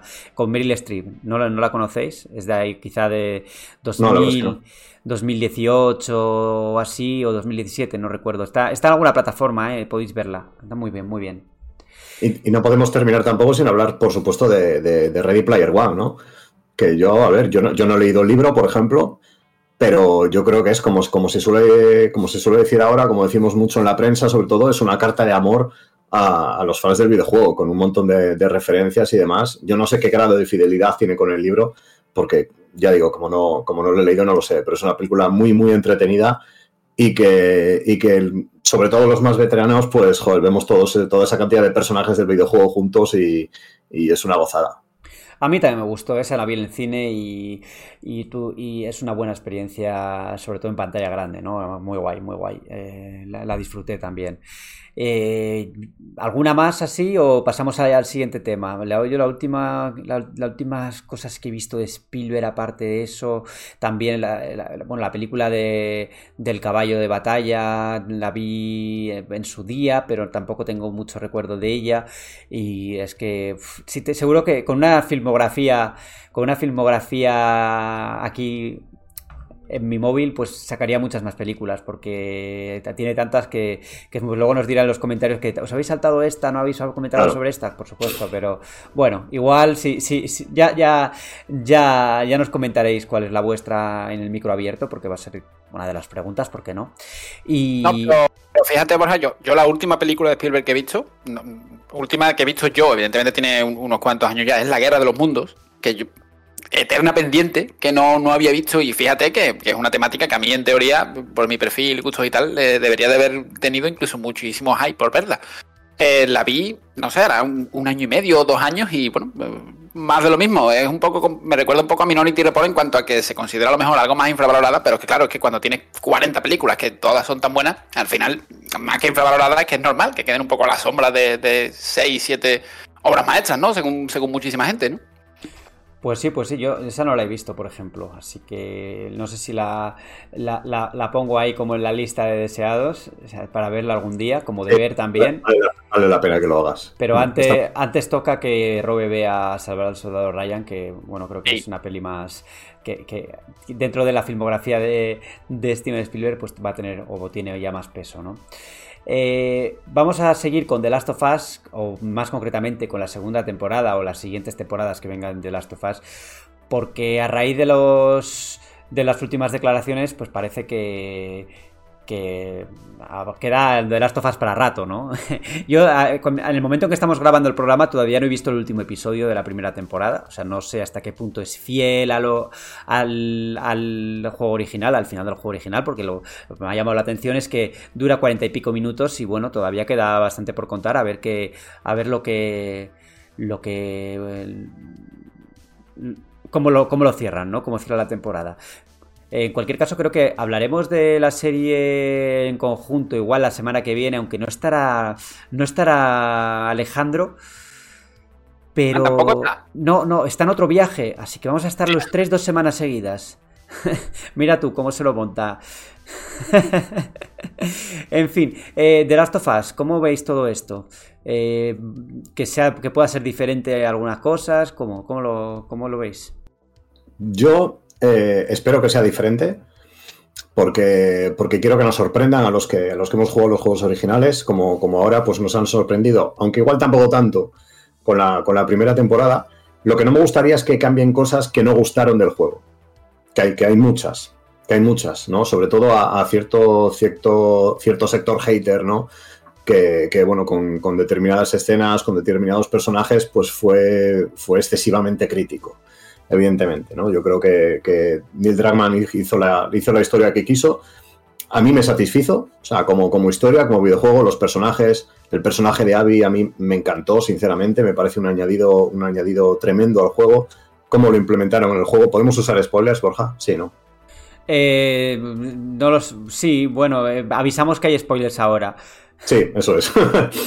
No, a ver, a mí lo, de, lo de manejar a Abby en la segunda parte del juego me pareció, me pareció un puntazo. Y, sinceramente no, no, entiendo cómo puede haber gente a quien, a quien no le gustara eso porque fue algo, fue algo muy valiente, fue muy atrevido. Y que yo creo que de paso cambiaba un poco lo, que, lo que eran las mecánicas jugables, ¿no? Porque Abby pues era una, era una chica pues más preparada físicamente, más preparada para, el combate que, que Ellie. Y luego al final pues te, te mantenía esa tensión un poco pues yo creo que todos recordamos aquella escena en el teatro, ¿no? Me parece que era, en la que tú manejas a, a Ellie. Es brutal esa escena. Y, estás intentando dar caza a Abby, pero claro, yo no sé vosotros, pero yo, la, yo la estaba, lo estaba jugando y estaba pensando, es que no la quiero matar. No la quiero disparar porque entiendo su, punto de vista, ¿verdad? Claro, claro, y eso para mí es una de las cosas que mejor hacía el juego, que eh, yo no entendí mucho las críticas de, que manejaras a, Abby porque te permitía ver dos perspectivas diferentes de dos personajes que en realidad podían haber sido amigas en otras circunstancias pero tal y como se desarrolló lo que pasó, pues no, no, pues eran antagonistas porque tenían que ser antagonistas, porque las circunstancias lo habían, lo habían dejado así, ¿no? Eh, yo también creo que, a ver, me gusta la idea de que el juego, de que The Last of Us Parte 2 no se vaya a condensar solo en una única temporada, porque es un juego largo y creo que le viene bien que se vaya desarrollando poquito a poco y que tenga el tiempo para, para poder desarrollarse también en el medio de la serie de televisión, ¿no? Para poder separarse donde tenga que separarse, para poder ser fiel donde tenga que ser fiel y para poder mm, para poder permitir que los personajes de alguna manera evolucionen también, ¿no? Y que, el, que el camino no sea abrupto, que sea poco a poco yo quiero, me gustaría que, que, fuera así, ¿no? Y por eso yo creo que además también han visto que en HBO que hay un filón en The Last of Us eh, está funcionando muy bien, las críticas han sido muy buenas. Eh, no digo yo que vaya a tener 80 temporadas, pero sí unas cuantas para que la historia principal pues esté bien perfilada y no se quede corta, ¿no? Porque no nos gustaría a nadie que pasara como con Juego de Tronos y que de repente los últimos episodios se corrieran mucho y, destrozaran un buen trabajo hecho a partir de la primera temporada, porque la primera temporada eh, ha faltado un episodio, como digo, de verlo yo. creo que, está muy bien planteada y y que, y que funciona muy bien en los ritmos de en su, ritmo de serie de televisión. Fíjate. Ah, mm. No, perdón, Pedro, que decías tú precisamente, Pedro, que bueno, que también esperas algo que te sorprenda a ti como fan, ¿no? Porque a gente, mira, yo vuelvo a poner el caso de mi hermano, que ya lo comenté en otro programa, la está viendo, le está flipando, todo esta noche me dijo, me ha dicho que va a ver el final. Claro, él no conocía el juego, no tiene ni idea de los personajes ni de nada. A él es muy fácil sorprenderlo realmente, porque es una serie que te atrapa, que está muy bien la producción y demás. Pero claro, a nosotros a lo mejor nos falta un pelín de factor sorpresa, que también es peligroso eso, desear eso, porque también a lo mejor nos tocan algo que no nos gustaría, ¿no? Pero yo, pensando en la segunda temporada, eh, donde veo un gran filón, que además sería súper interesante para nosotros, ¿eh? no digo ya los que no han jugado el juego, sino para nosotros, eh, sería en el tema de a ver, es lo que dice Borja, se, puede cocer más lentamente y desarrollar cosas por el camino. Igual que se inventaron un capítulo 3 con Bill y demás, que, mira lo bien que sentó y, nos gustó prácticamente todo, quitando ese sector que habéis comentado, que ya sabemos cómo es. Eh, pero, no sé, en, vez de, por ejemplo, empezar, si extrapolamos un poco, bueno, extrapolarnos la palabra, si medimos un poco los tiempos de los primeros compases de la secuela y pensamos en la segunda temporada, ¿no creéis que el, bueno, esos momentos intensos ¿no? que llegan en The Last of Us parte, 2 no se podrían posponer varios capítulos, incluso una temporada entera? ¿eh? Fíjate, no sé, a lo mejor es una locura lo que yo digo, pero podríamos hablar perfectamente de lo que ha pasado eh, bueno, en la relación entre Joel y Ellie. Aquí se inventa mañana Neil Druckmann y, y más una, una historia de los dos en Jackson con sus aventuras, sus historietas y sus cosas. Y no sé, a mí, a mí me cuadra una temporada 2 de la serie que ni siquiera en la que ni siquiera se llegue al minuto uno de la segunda parte del juego. Claro, porque entre la primera parte y la, segunda parte hay una elipsis de años, ¿no? Y esto pues puede, puede ayudar también a, crear algo nuevo que no, que no conocemos ni los, ni los jugadores, ¿no? Lo que no sé es eh, si luego en el juego pues intentarán, o sea, en la tercera, hipotética tercera entrega, pues qué van a intentar explorar, ¿no? Porque... Eh, bueno, si es que se, se, termina haciendo, ¿no? Eh, esto ya lo esto ya, ya, lo, ya lo comentaron el Dragman que solo se hará si ellos quieren hacerlo. Así que pues, en, ese, en ese punto tendremos, tendremos que esperar. Yo lo veo interesante, ¿no? Lo que planteas de que se pueda contar una historia que no conozcamos. Y bueno, y que se puedan tocar cosas, ¿no? Eh, casi pues todo el mundo tiene sus puntos que no le gustaría que le tocaran, pero bueno, también hay que comprender que una serie es una serie y que puede tener unos caminos diferentes al videojuego y que el videojuego va a estar ahí igualmente. O sea que es una adaptación. Lo, que pasa es que esta vez la, adaptación es, por parte de uno de los creadores. ahí, el, ahí es diferente, ¿no? Es un punto diferente de otros productos. Yo, yo lo, que, lo que sí espero es que eh, la segunda temporada o, las dos temporadas probablemente que vayan a, que vayan a ocupar el segundo juego eh, se cuezan, como dice Borja, siempre a fuego lento. Porque no me imagino una sola temporada es imposible. Es imposible desarrollar al personaje de Abby en una sola temporada mientras cuentas a su vez la historia paralela de Ellie eh, después de, que pase lo que pasa, ¿no? En, The Last of Us 2. Y porque he visto, he visto incluso en esta temporada ya, el, episodio anterior, hablo del 8, que es el, último que he visto, el anteúltimo, a mí me decepcionó un poquito. Fijaos, me decepcionó porque eh, esa parte en el juego es una de mis partes favoritas. Yo creo que mm, es una parte muy visceral y, aunque es verdad que, tanto Massing como, como Dragman hayan dicho que querían un poco rebajar el nivel de violencia y demás, yo creo que esa era una ocasión para ser más visceral, para ir un paso más allá, ¿no? Para, sobre todo para que el personaje de David te diera un, poquito más de asco de lo que te da, porque al final yo creo que ha sido un personaje un poco desaprovechado en la serie. Eh, no es una serie de grandes villanos, por decirlo de alguna forma, de grandes antagonistas, pero yo creo que si hay una persona que recordamos como tal en, el primer juego, era David. Y a mí me dio la sensación de estar un poquito desaprovechado, ¿no? De, que una parte, para mí, favorita del juego, en 50 minutos se me hizo, se me hizo corta. Puede ser, ¿eh? puedes, puedes tener razón en esto, pero también era visceral, ¿eh? la serie. Tiene algún punto que que ahí, bueno, no voy a decir nada por si acaso alguien no lo ha visto, pero bueno, Creo que The Last of Us parte, The Last nos va a dar mucho de qué hablar. Ya comentaremos lo que nos ha parecido la serie en un programa posterior, probablemente de la semana que viene. Aunque me da pena que no esté Alejandro porque sé que quiere hablar sobre ello, pero bueno, lo, pensaremos y veremos si lo dejamos madurar un poco más o, si, está ya listo para, el siguiente programa. Vamos ya hacia la parte final de este Mary Podcast, programa número 29. Es el micro abierto y en la que estamos jugando. Micro abierto. Vamos allá con el micro abierto y aquí tenemos un comentario bastante largo de José Pérez Barrera que nos dice en Evox, no estoy de acuerdo para nada en que Final Fantasy VII original sea un juego lineal. Sí, la historia lo es y según vas adentrándote en la trama puedes ir explorando más partes del mapa mundi, pero según, las, según vas avanzando se va desbloqueando bastante contenido que solo encontrarás explorando por el mapa o en sus ciudades como, y dice dos personajes secretos, las dos combates más difíciles del juego, conseguir el nivel 4 de los niveles de personajes, la invocación de los caballeros de la mesa redonda, el chocobo dorado. Es que el juego hasta tiene un submarino en el que no avanzas nada de la trama principal con él y solo es para explorar. Y bueno, el comentario sobre lo que las conversaciones con los NPCs son solo frases sin mucho contenido, pues sí, puede ser cierto, pero me parece que juzgar un juego de más de 20 años con ojos actuales no es del todo justo. Era, era la manera que se nos trataba de ambientar un poco en la historia, ciudad, situación, etc. Por último, como fan de la saga, a mí no me acaba de convencer el combate que se ha visto en Final Fantasy XVI. Creo que el equilibrio que encontraron los combates de Final Fantasy VII Remake entre acción y tácticas fue perfecta. Pero dicho esto, voy con la meta abierta y tengo ganas de que me guste el juego y sobre todo este sobre el papel parece que va a tener algo en los últimos finals ha flojeado y es una buena historia que sin duda para mí es un pilar fundamental de un Final Fantasy. Un saludo chicos y gracias por el podcast. A ver, yo creo que el tema de Final Fantasy, la linealidad, la no linealidad, yo creo que me referíamos, nos referíamos un poco, por lo menos yo, a que no es un título de mundo abierto, por así decirlo, ¿no? O sea, no es la exploración de ese tipo de exploración. Sí, que claro que sí que podías desplazarte por el mapa mundi, ver algunas cosas, eh, ir a por secretos, alguna cueva, ¿no? O lo que fuera. Pero yo me refería más bien a que el desarrollo en sí del juego no tiene una estructura, no tiene una estructura así tan libre, ¿no? no o sea, sí que tiene sus puntos, pero, pero ya está. No sé si tenéis alguna cosa que añadir en este tema, porque creo que lo discutimos todos. Sí, pues venga, siguiente. Rugal nos dice, buen programa, solo tengo una pregunta. ¿Qué es procedural? ¿Indica que los escenarios se generan mediante proceduros? Bueno, son suele ser los escenarios se generan de forma aleatoria, ¿no? Es por ejemplo en No Man's Sky los planetas o bueno, pues este tipo de juegos en el que muchos roguelike, ¿no? Que cada partida es diferente porque se van generando los escenarios pues distinto o en distinto orden o lo que sea.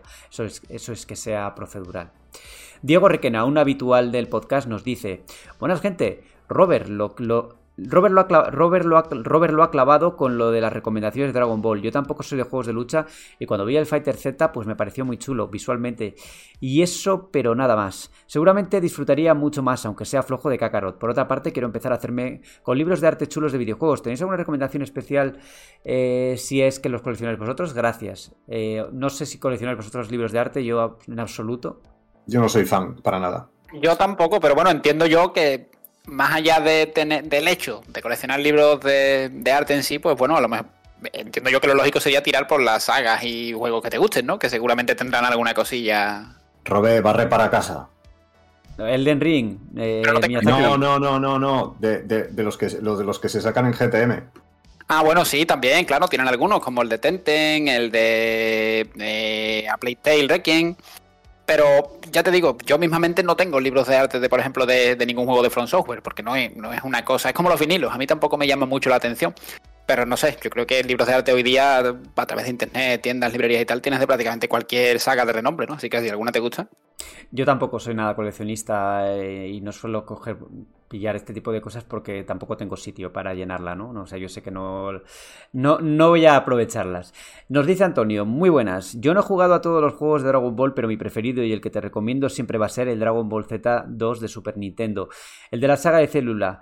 Te vas con unos colegas y tu Super Nintendo y dos mandos y tienes una tarde súper divertida. Eso, eso, prepararte el dedo, que es... eh, momento, por favor. Eh, el dedo que este juego es mucho de chocar magias y ahí tienes que darte, darle rápido al botón para ganar. De lo de ahora nunca jugué los Tenkaichi, así que me habéis dado curiosidad por este nuevo y ya le iré siguiendo la pista. Por último, Alejandro, le, echa- le echas en cara a Pedro que no ha visto el Señor de los Anillos y tú no has visto el mejor anime de todos los tiempos. Ay, ay, ay, se refiere a Dragon Ball, ¿eh? Es broma, no sé si Borja estará siguiendo la trama de Super. Yo estoy...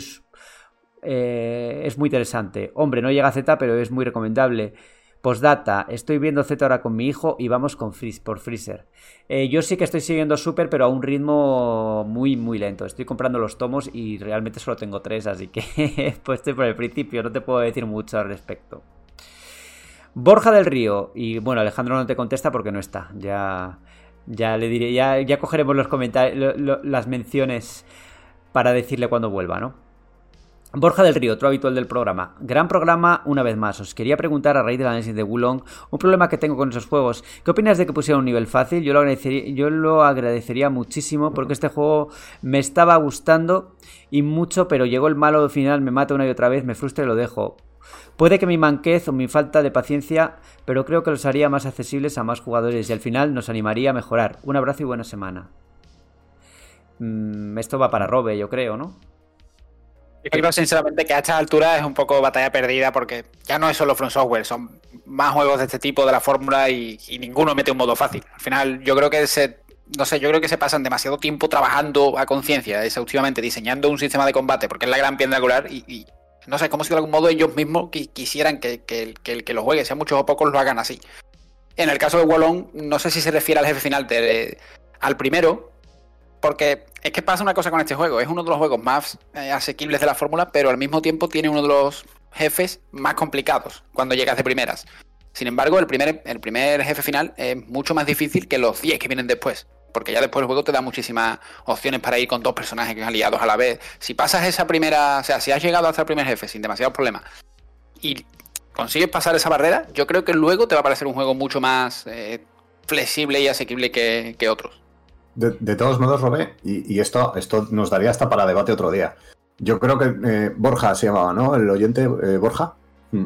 Eh, yo creo que Borja se refiere a si, a nosotros nos gustaría que se incluyeran eso- ese modo más fácil, más que a si creemos que lo vayan a hacer. Yo no creo que lo vayan a hacer, pero a mí sí me gustaría. Porque me, me considero poco hábil con estos juegos. A mí personalmente, a mí personalmente es cierto que no se me dan mal estos juegos, pero yo tanto si me pongo en esta posición como en la tuya o la de Borja, yo es que a mí me gusta que el que hace juegos haga, con- los haga como los quiera hacer. O sea, si mañana Miyazaki quiere meter seis modos fáciles, pues yo diré que está bien. Yo no, yo no te voy a decir que no me Claro. gusta. Ya, pero, ya, pero, Hay pero- gente muy eh, talibán pero, que no eh, lo quiere. A ver, eso es un poco. eh, Ese debate, ya te os lo digo, que a mí me parece un poco. Un poco hipócrita lo de a mí me gusta lo que como los creadores quieren hacerlo. No, no. O sea, aquí la Mm. gente, cuando criticamos algo, lo criticamos lo que no nos gusta. Y oye, si no te Claro. gusta que no tenga modo fácil, pues lo dices y ya está, no pasa nada. A mí personalmente.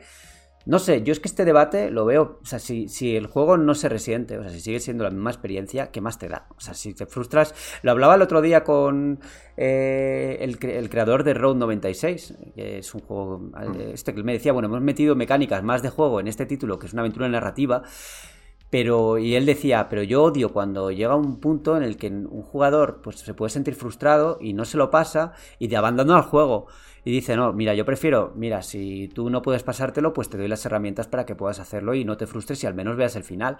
Pues no me parece mal, o sea, quiero decir, aquí es un debate con tantas aristas y con tan- tanto coñazo, ¿no? Porque no deja de ser ya, bueno, pero es que este juego se ha creado en base a la dificultad y bla, bla, bla. Pero bueno, tiene, tiene debate, ¿eh? Yo creo que yo no, ¿Sabes qué lo veo pasa? tan claro. Muy, muy, muy, muy brevemente, Borja. Que eh, los, hay, fans de, hay fans de esta, de esta fórmula, de esta saga de Miyazaki, de From Software, etcétera, que son muy elitistas. Entonces, ellos quieren poder seguir eh, teniendo sus conversaciones de, ay, pues yo me pasé el juego solo con esta arma, o yo derroté a este jefe eh, a la primera, o yo me saqué el platino en 50 horas. Quieren seguir teniendo esa conversación y no quieren que los jugadores menos hábiles entremos en esa conversación. ¿no? Cuando ellos, pues, por mucho que haya un, modo de dificultad más fácil, van a poder seguir teniendo esa conversación, van a poder seguir, eh, seguir midiéndose los miembros, porque al final es lo que, es lo que hacen, y, no quieren que haya, que haya, que haya más gente así. No, no, quieren que esos juegos sean asequibles, ¿no? Cuando yo creo que estamos una, en una época en la que los juegos, cuantas más cosas incluyan, mejor. Sin embargo, eso parece que no, que no lo queremos.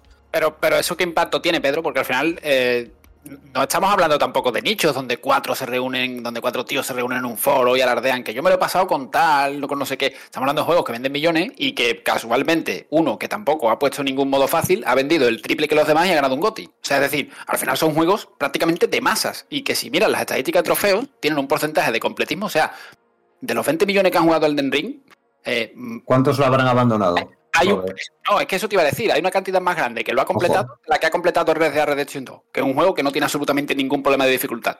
Hmm. O sea, yo creo que al final eh, es que es complicado que lo hagan porque, claro, es que, es que la fórmula vende. O sea, y, cada vez vende más y la juegan más gente. O sea, a lo mejor, no sé, es que a mí me. Yo, yo este debate siempre, este tipo de, de discusión siempre acabo igual. Yo hay juegos, a mí no me gustan los juegos de puzzles complejos que van solo de puzzles. Me gusta mucho de Witness y ese tipo de juego, con el rollo de aventura y tal. Pero si a mí los puzzles me frustran, pues vamos a ver, es que es un puzzle. Es que si yo quiero que me den la solución, que me den un, modo donde no tenga que hacer los movimientos del puzzle, entonces, no sé, yo pienso que a lo mejor lo que no me gusta son los juegos de puzzles, ¿no? Sí, pero es que es difícil, ¿eh? Porque yo qué sé, igual, igual te apetece jugarlo por otra cosa también, no solo porque sea de puzzles, o sea, tiene otros aspectos. De, hecho, yo tengo la teoría de que el día que le dé por meter algún modo fácil, que bueno, ya habrá, habrá algún juego, mismamente Steel Racing lo tiene, algún juego de la fórmula que otro lo tiene. y si no ese modo, algún tipo de opción que lo hace más accesible. Pero yo creo que va a llegar el, día en que se va a meter y, va a seguir habiendo quejas, porque tú te pones ahora mismo un Ninja Gaiden en el mínimo nivel de dificultad teniendo selector y sigue siendo un juego muy, muy, muy, muy, muy difícil por encima de la media. Es decir, te van a meter mañana en, en Elden Ring 2, por decir algo. Dejar que me flipe. Un modo fácil y va a ser un modo que, en, que en vez de un golpe el jefe te va a matar de uno y medio. Eso creo que lo podemos dar casi por sentado. Bueno, vamos a seguir. Noblis nos dice, no estoy, no estoy emocionado, me gustan más como Fighter Z que los Budokai. Más Effect este es una persona que, pensaba que era Relaño porque ha puesto un post larguísimo y no podemos leerlo entero porque estaría aquí, perderíamos la voz todos. Eh, pero bueno, este habla de Hitman Absolution y voy a leer el primer párrafo. Lo siento, pero no te alabo el gusto, socio. Hitman Absolution es el peor Hitman con diferencia. Como juego es hasta disfrutable si veamos que tiene por nombre Hitman, claro está. Pero es un insulto a la saga Hitman, casualizándola de forma asquerosa y añadiendo mierdas como el instinto que no pintaban nada en Hitman ha ido Alejandro el día, porque ese comentario era para él. No, era para mí. Ah, era para ti, creía que era Alejandro. no, no, yo fui, yo, fui, el que dijo que Hitman Absolution le gustó mucho. Sí. Pues y, bueno, opinión respetable, amigo. Seguro, que eres más entendido que yo en la saga Hitman, porque solo he jugado Absolution y el primero de la última trilogía. Pero a mí Absolution me gusta, tío. O sea, no sé, no, no puedo decirte otra cosa. Me gustó. Vamos con los comentarios de YouTube, Pedro. Bueno, pues vamos allá. Empezamos, como no, con Hinchuriki. Dice, eh, pues el primer juego de Dragon Ball que recuerdo haber jugado fue ese fantástico Final Bout. Fue tan malo que cuando salió el otro de la primera PlayStation que mencionasteis en el podcast no me interesó nada por no ser un Final Bout. Tenía un par de mecánicas que no olvido, cuando te hacían un Kameame y tenías que hacer otro para que impactara con el del adversario. Para ganar tenías que machacar botones, cuadrado, triángulo y círculo, creo recordar o la cadena de combos en la que atrapabas al adversario. Había un modo en el que tenías que hacer una serie de combates. Cuando los terminabas se tenían que hacer otra vez, pero como en otra fase en la que los enemigos tenían más vida. Siempre era casi igual, pero los enemigos subían más la vida que tu personaje. A ese le eché muchas horas, pero reconozco que es de esos juegos que mejor no tocarlos a día de hoy para no destrozar el recuerdo. Venga, vamos para el ring. Roberto, cuando dije lo de la siesta en ese momento no estaba ni pensando en que eres andaluz. Solo lo dije porque como no te vemos cuando no participas, no sabemos si estás o qué estás haciendo. Si a ti te trajen en el colacao, no nos enteraríamos. El programa ganaría si pudiéramos verte. A ver si sucede antes de que termine la temporada, si no nos tenemos que conformar con el extracto del vídeo de los GOTI. De tus opiniones no tengo ninguna queja, todo lo contrario, me gusta tu aportación al programa, pero la invitación, si he de pagar yo, no te la acepto. Fue una invitación muy rara. No sé a qué se refiere ahora mismo, no recuerdo. Ahora que mis comentarios hacia Alejandro eran como un bálsamo de aceite, nos abandona.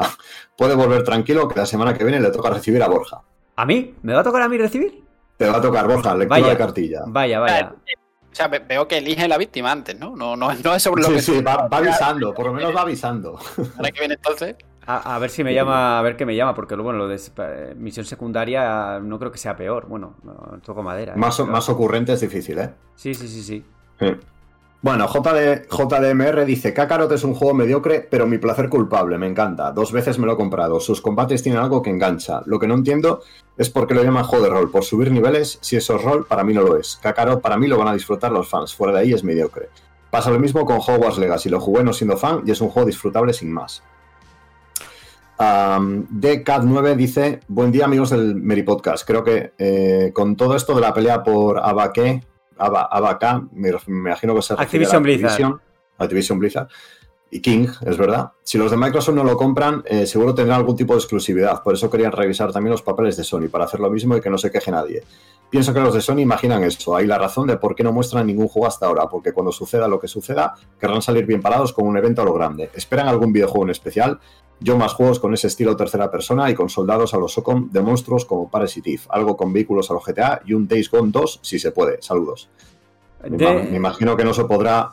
Mal asunto. Days Gone 2, ya te digo que no, no parece estar ahí en la línea, ¿no? De hecho, eh, fue, fue cancelada la, la- la secuela, ¿no? El proyecto de secuela que hicieron. Hmm. Bueno, nos pregunta qué juego esperamos, tal, pues yo te diría este año, pues Spider-Man 2, por ejemplo, el que más. Yo voy a por Final Fantasy XVI y Zelda, por no quedarme con uno solo. Yo voy por Resident Evil 4 Remake y Zelda, ahí en segunda posición. Facundo Martínez dice, ahora los JRPG están mirando mucho más Occidente, toman poco a poco cosas de RPG, es entendible también. JDMR, eh, un nuevo comentario de él, dice, con lo que decís de Final Fantasy, gracias a que los productores no se escuchan a todos, por eso son productores y nosotros no. A mí me pones uno clásico ahora y me pego un tiro. Gracias por la li- linealidad y todo lo que tú quieras. Yo, yo ya cuando oigo RPG de mundo abierto me echo temblar. Lo veo un tira, un tira horas y me acabo aburriendo. Me acuerdo de los últimos Assassin's, Assassin's Creed. Depende también lo que te pida el cuerpo. Para eso están los RPG de Square Enix que salen en Switch más clásicos. Yo no me veo jugando un Final Fantasy eh, troncal como los clásicos. Mientras la libertad, entre comillas, y el reto me lo ofrezcan en su combate, como pasó con el remake del 7, yo feliz. Un matiz, para mí el 15 no hay por dónde cogerlo. Combate muy flojo, libertad aburrida, historia ¿dónde? Toda la historia dividida, película y serie. Horrible, se notó el desastre del desarrollo de ese juego. Andrés Giraldo dice, señores buenas, los estoy volviendo a ver, un gran programa, saludos. Pues saludos Andrés, bienvenido de nuevo. Edgar Sánchez dice, ¿qué le pasa a los españoles o a todo el mundo? Todo les ofende. Eh, jamás pasó por mi mente que, que JRPG fuera ofensivo. J habla región, no de etnia. Al rato va a prohibir hablar porque cualquier palabra los va a ofender. Pero esto, esto yo le respondí que fue Naoki Mm. Yoshida el que lo dijo y, y- y de hecho eh, lo- los que hablaron del tema de JRPG se referían sobre todo a los americanos, los norteamericanos que fueron los que acuñaron ese término eh, seguros japoneses de forma un poco un poco ofensiva, ¿no? Occidente en general. Eh, No, no, no es que nos moleste a nosotros, a mí la verdad que me da igual como no lo sé, no, no, no, no es cosa nuestra. Bueno, Israel Marcos dice, muy buenas equipo, decir que os sigo desde, desde que hubo aquella movida de Pokémon y los asaltacuevas y abre cofres. La verdad que me quedé un poco impactado y os di otra oportunidad de la cual no me arrepiento, me lo paso genial escuchándoos. Pedro, muy fan tuyo, pero me dolió que dijeras que el Max Payne de Rockstar es el mejor. Pienso que la generación que salieron los dos primeros son obras maestras y dobladas al castellano espectacularmente. Tienes que ver El Señor de los Anillos. Ah, Alejandro, ah, ah, que- tienes que ver el Señor de los Anillos, te dicen. Sí, sí, sí, sí, sí. Más de Y, veces. y respe- ya, respecto a lo de Max Payne, eh, Israel, decirte que no me lo tengas muy en cuenta porque los otros dos realmente no los he jugado. Esto es como lo de Hitman, que dice, wow, Sí, Absolution, es, sí, sí, sí. Absolution es el mejor. No he tocado los anteriores. No sé, es el único que he jugado. Lo que pasa es que, a ver, me gustó muchísimo y, y, joder, me, cost- me costaría, me cuesta creer que los otros dos sean mejores, ¿eh? Porque el 3 es, es crema. Dice Alejandro, la verdad que la primera cosa en la que coincido contigo es eh, en lo que dijiste sobre la serie de Last of Us, junto con The Mandalorian, es lo mejorcito de los últimos años. Un saludo desde Bilbao, a Robo y Borja también, seguidas y chicos. Pues nada, un saludo Israel, somos vecinos, ¿eh? Casi. Saludos. Y de, de mí también, porque yo soy de Donosti, aunque ahora vivo en Madrid. José Alejandro Restrepo Restrepo, pues está por aquí, como siempre. Dice: He intentado escuchar varias veces el retro, pero es imposible escucharlos. Pero es un juego de fútbol porque la historia de Cristiano Ronaldo, así no se juegue nunca con la pelota. Es un juego de carreras que hable de Alonso sin correr nunca en un coche. O sea, no es un JRPG y no pasa nada, pero los fans del JRPG quizá no les guste y está bien. The Mandalorian es típico de videojuego de mundo abierto, incluso con misiones secundarias de recadero. Jeje, es brutal esa serie. Eh, Pedro Jiménez dice, Borja parece que habla dormido, está claro que está resfriado, pero en esas condiciones debería dirigir el programa a otra persona. Luego interrumpe demasiado cuando otro colaborador está contando algo. No sé, me esperaba algo de este podcast y a los 20 minutos se me hace bola. Pues Palido, contra mí. ya tengo mi sí, Pero, pero este es el teaser, ¿eh? Este es el teaser de lo de la semana que viene. A ver, yo capeé el, temporal como pude. ¿eh? estaba, estaba bastante malo y seguimos adelante, ¿no? Eh, bueno, pues tampoco ha habido muchas críticas, ¿no? no, no, hombre, no, no salió tan mal, hombre. Bueno, Ricardo Rodríguez. Dice, hola chicos, no me interesa el juego de Dragon Ball, no me gustó ninguno de sus juegos y es el anime más sobrevalorado de la historia. De niño lo, disfruté muchísimo, ya fue. Del DLC Elden, gracias por cortar la chapa que se venía. Espero no hablen del DLC en cada programa, ya tocará cuando salga. Pregunta, ¿vieron la noticia del Cities Skylines 2 para este año? ¿Esperan más gratas sorpresas como estas? Digo secuelas o nuevas IP buenas de las que no sabemos nada. Saludos. Sí, la noticia la vimos y creo la, la dimos en Mary Station, por supuesto. Eh, siempre hay hueco para las sorpresas, ¿no? Eh, vamos a tener ahí la, esperanza. Yo, la verdad es que no soy muy de Cities Skylines ni de los juegos así más de estrategia. Jugué al primero, por cierto, pero no, no, es uno de mis intereses. No, pues hombre, sorpresas hay que esperar. Yo no, te, yo no te podría decir cuál en concreto, pero bueno, ahí está lo bonito, ¿no? Que sean sorpresas. O sea, que no, que no, que no las veas venir. Pablo San Martín dicen, ¿cómo creéis que sufre más Borja? ¿Jugando un, Souls o descifrando los mensajes con faltas de ortografía que hay en iBox? Un saludo, chicos. Pues no sé, Borja, ¿cómo sufres más? pues con las dos cosas, a veces no lo sé, pues... Mm, sí, bueno, con las dos cosas vamos a dejar que... Bueno, no sufro, yo no sufro, yo estoy aquí contento siempre. Claro, hombre. Bueno, Alberto Mora dice, uff, feo comentario hacia vuestros compañeros nada más empezar. Ya sobran pullas y malos rollos entre los comentarios de la gente como para que encima las hagáis vosotros. Bueno, ya le, ya le comenté a Alberto que el comentario era en plan de, era en plan de broma. Evidentemente hay mucho amor en la redacción de Mary Station. Esto no es irónico, es verdad. Y, no iba ni mucho menos con mala intención, era todo en, tono de broma. Fran no nos ha dicho nada, así que igual no ha escuchado el Mary Podcast. Es probable. es probable. Y luego Charles Qual dice, ¿qué opináis de Legend of Dragon? Pues, hombre, Legend of Dragon, que es uno de los grandes JRPG de la época de PlayStation, un gran clásico y, bueno, del que podría opinar más cuando lo juegue. yo creo que va a decir, yo creo que vas a decir, es uno de los grandes juegos RPG de PlayStation, es el único RPG, JRPG que he jugado. No, no, todo lo contrario. Yo, yo, no, yo, no, yo no he jugado, la verdad, ni en su época ni ahora. A ver si lo soluciono en algún momento. Hmm. Hay ganas, ¿eh? hay ganas de hacerlo porque, hombre, es un juego que tiene, tiene su fama y, y, tiene su precio en eBay, sobre todo, si le quieres comprar original. Y eso es todo, Borja. No tenemos más comentarios. Pues muy bien, pues vamos con la que estemos jugando y empiezo por ti, Pedro, para. Bueno, pues. pues. Pues mira, pues antes, cuando hablamos de Forspoken, eh, reivindiqué los juegos de 7 y, no por casualidad, sino porque estoy jugando otro juego de 7 o 7 y pico, que es Gotham Knights. y que me está gustando mucho me está gustando mucho, dentro de que es un mundo, mundo abierto un poco genérico. Pero bueno, es un juego bastante, bastante largo, eh, con, diferencias entre los cuatro personajes, con un sistema de combate muy entretenido, muy exigente también. Y, que para todo aquel que le, que le atraiga un mínimo el, universo de Batman, aunque no esté Batman, que no lo dude porque se lo va a pasar, se lo va a pasar teta. Yo lo estoy haciendo. Robe, ¿con qué estás tú? Que puedas hablar, claro.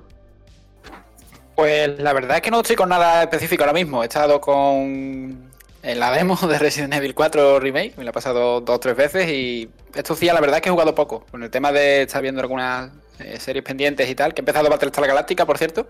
Muy bien, eh, esos son los deberes que tienes que hacer, o sea, como... Bueno, em, bueno, perdona, he empezado no, es que la, verdad es que no tenía, no, conozco mucho la, saga y vi que había una subserie o algo así, ¿no? Que se llama de miniseries, que son como dos pilotos, ¿no? E, eso es lo primero, lo primero que tienes que ver, antes de la temporada 1, sí. Me, me han leído que me lo digas, porque estaba en duda, pero vi fechas y algunas recomendaciones y tal, y bueno, he visto el primero de los dos pilotos. Luego mañana veré el segundo y ya seguiré. Y nada, poco más. Eh, algunos partidos al, Rocket League, como siempre, que siempre es mi juego de cabecera, y, poco más. Ya los próximos días iremos con otras cositas. Pues yo, la verdad, eh, he estado con él de Run, pero no voy a hablar más de él porque ya he hablado mucho. Eh, saqué el análisis el domingo, me parece que salió. Y de vez en cuando sigo con Zelda Breath of the Wild, que ya sabéis que estoy ahí con él desde hace ya meses y siguiendo jugando y jugando y jugando poco a poco, descubriendo todo. Y me encanta, o sea, estoy ahí a tope, a la espera de, con miedo de no terminar eh, todo el contenido para cuando salga Em, la segunda entrega, que estamos aquí todos deseándolo, pero ya lo tengo reservado y espero. Eh, compré los DLCs el otro día, cuando lo pusieron de oferta, y temo que no voy a llegar a mayo para, para, poder, para poder jugarlo seguido. Eh, ya está sonando, ya llega el momento del mágico fantástico y eso significa que el podcast llega a su fin, el Merry Podcast eh, volverá la semana que viene, pero mientras tanto podéis escucharnos como siempre a través de iBox, de, de Apple Podcast, de Spotify, de Google, de Podium Podcast, etcétera, etcétera, etcétera. Pedro, encantado de haberte tenido hoy por aquí y nos vemos la semana que viene. Un placer, Borja, como siempre. Hasta la próxima semana. Robe, venga, hasta la semana que viene, pásalo muy bien. Hasta la semana que viene, igualmente para todos. Y bueno, Alejandro, hasta dentro de dos semanas. Alejandro no va a contestar. Si no le sale un viaje y es dentro de tres. Y es dentro de tres, porque, oye, aquí a lo tonto, o sea, vamos a pararnos a pensar. ¿Quién ha faltado al Meri Podcast en esta temporada? ¿Alejandro? Es el único que ha faltado, ¿no? Es el único que ha faltado, está faltando cada dos por tres. ¿Qué es esto? Ese, es el hazard del Meri Podcast. Sí, sí, aquí todos nosotros, todos puntuales, los lunes. Pues, o, el, Gareth Bale. viajes, viajes, Meri Podcast y no sé qué, in, that order. Yo solo digo, Finchuriki, toma nota, toma nota. No me, no me mandes a mí un mensaje, mándaselo a Alejandro, a mí no. Perfecto. ¿Verdad, no? O sea, ya más argumentos no puede haber, ¿no? Venga, nos vemos la semana que viene. Hasta la próxima. Chao, chao.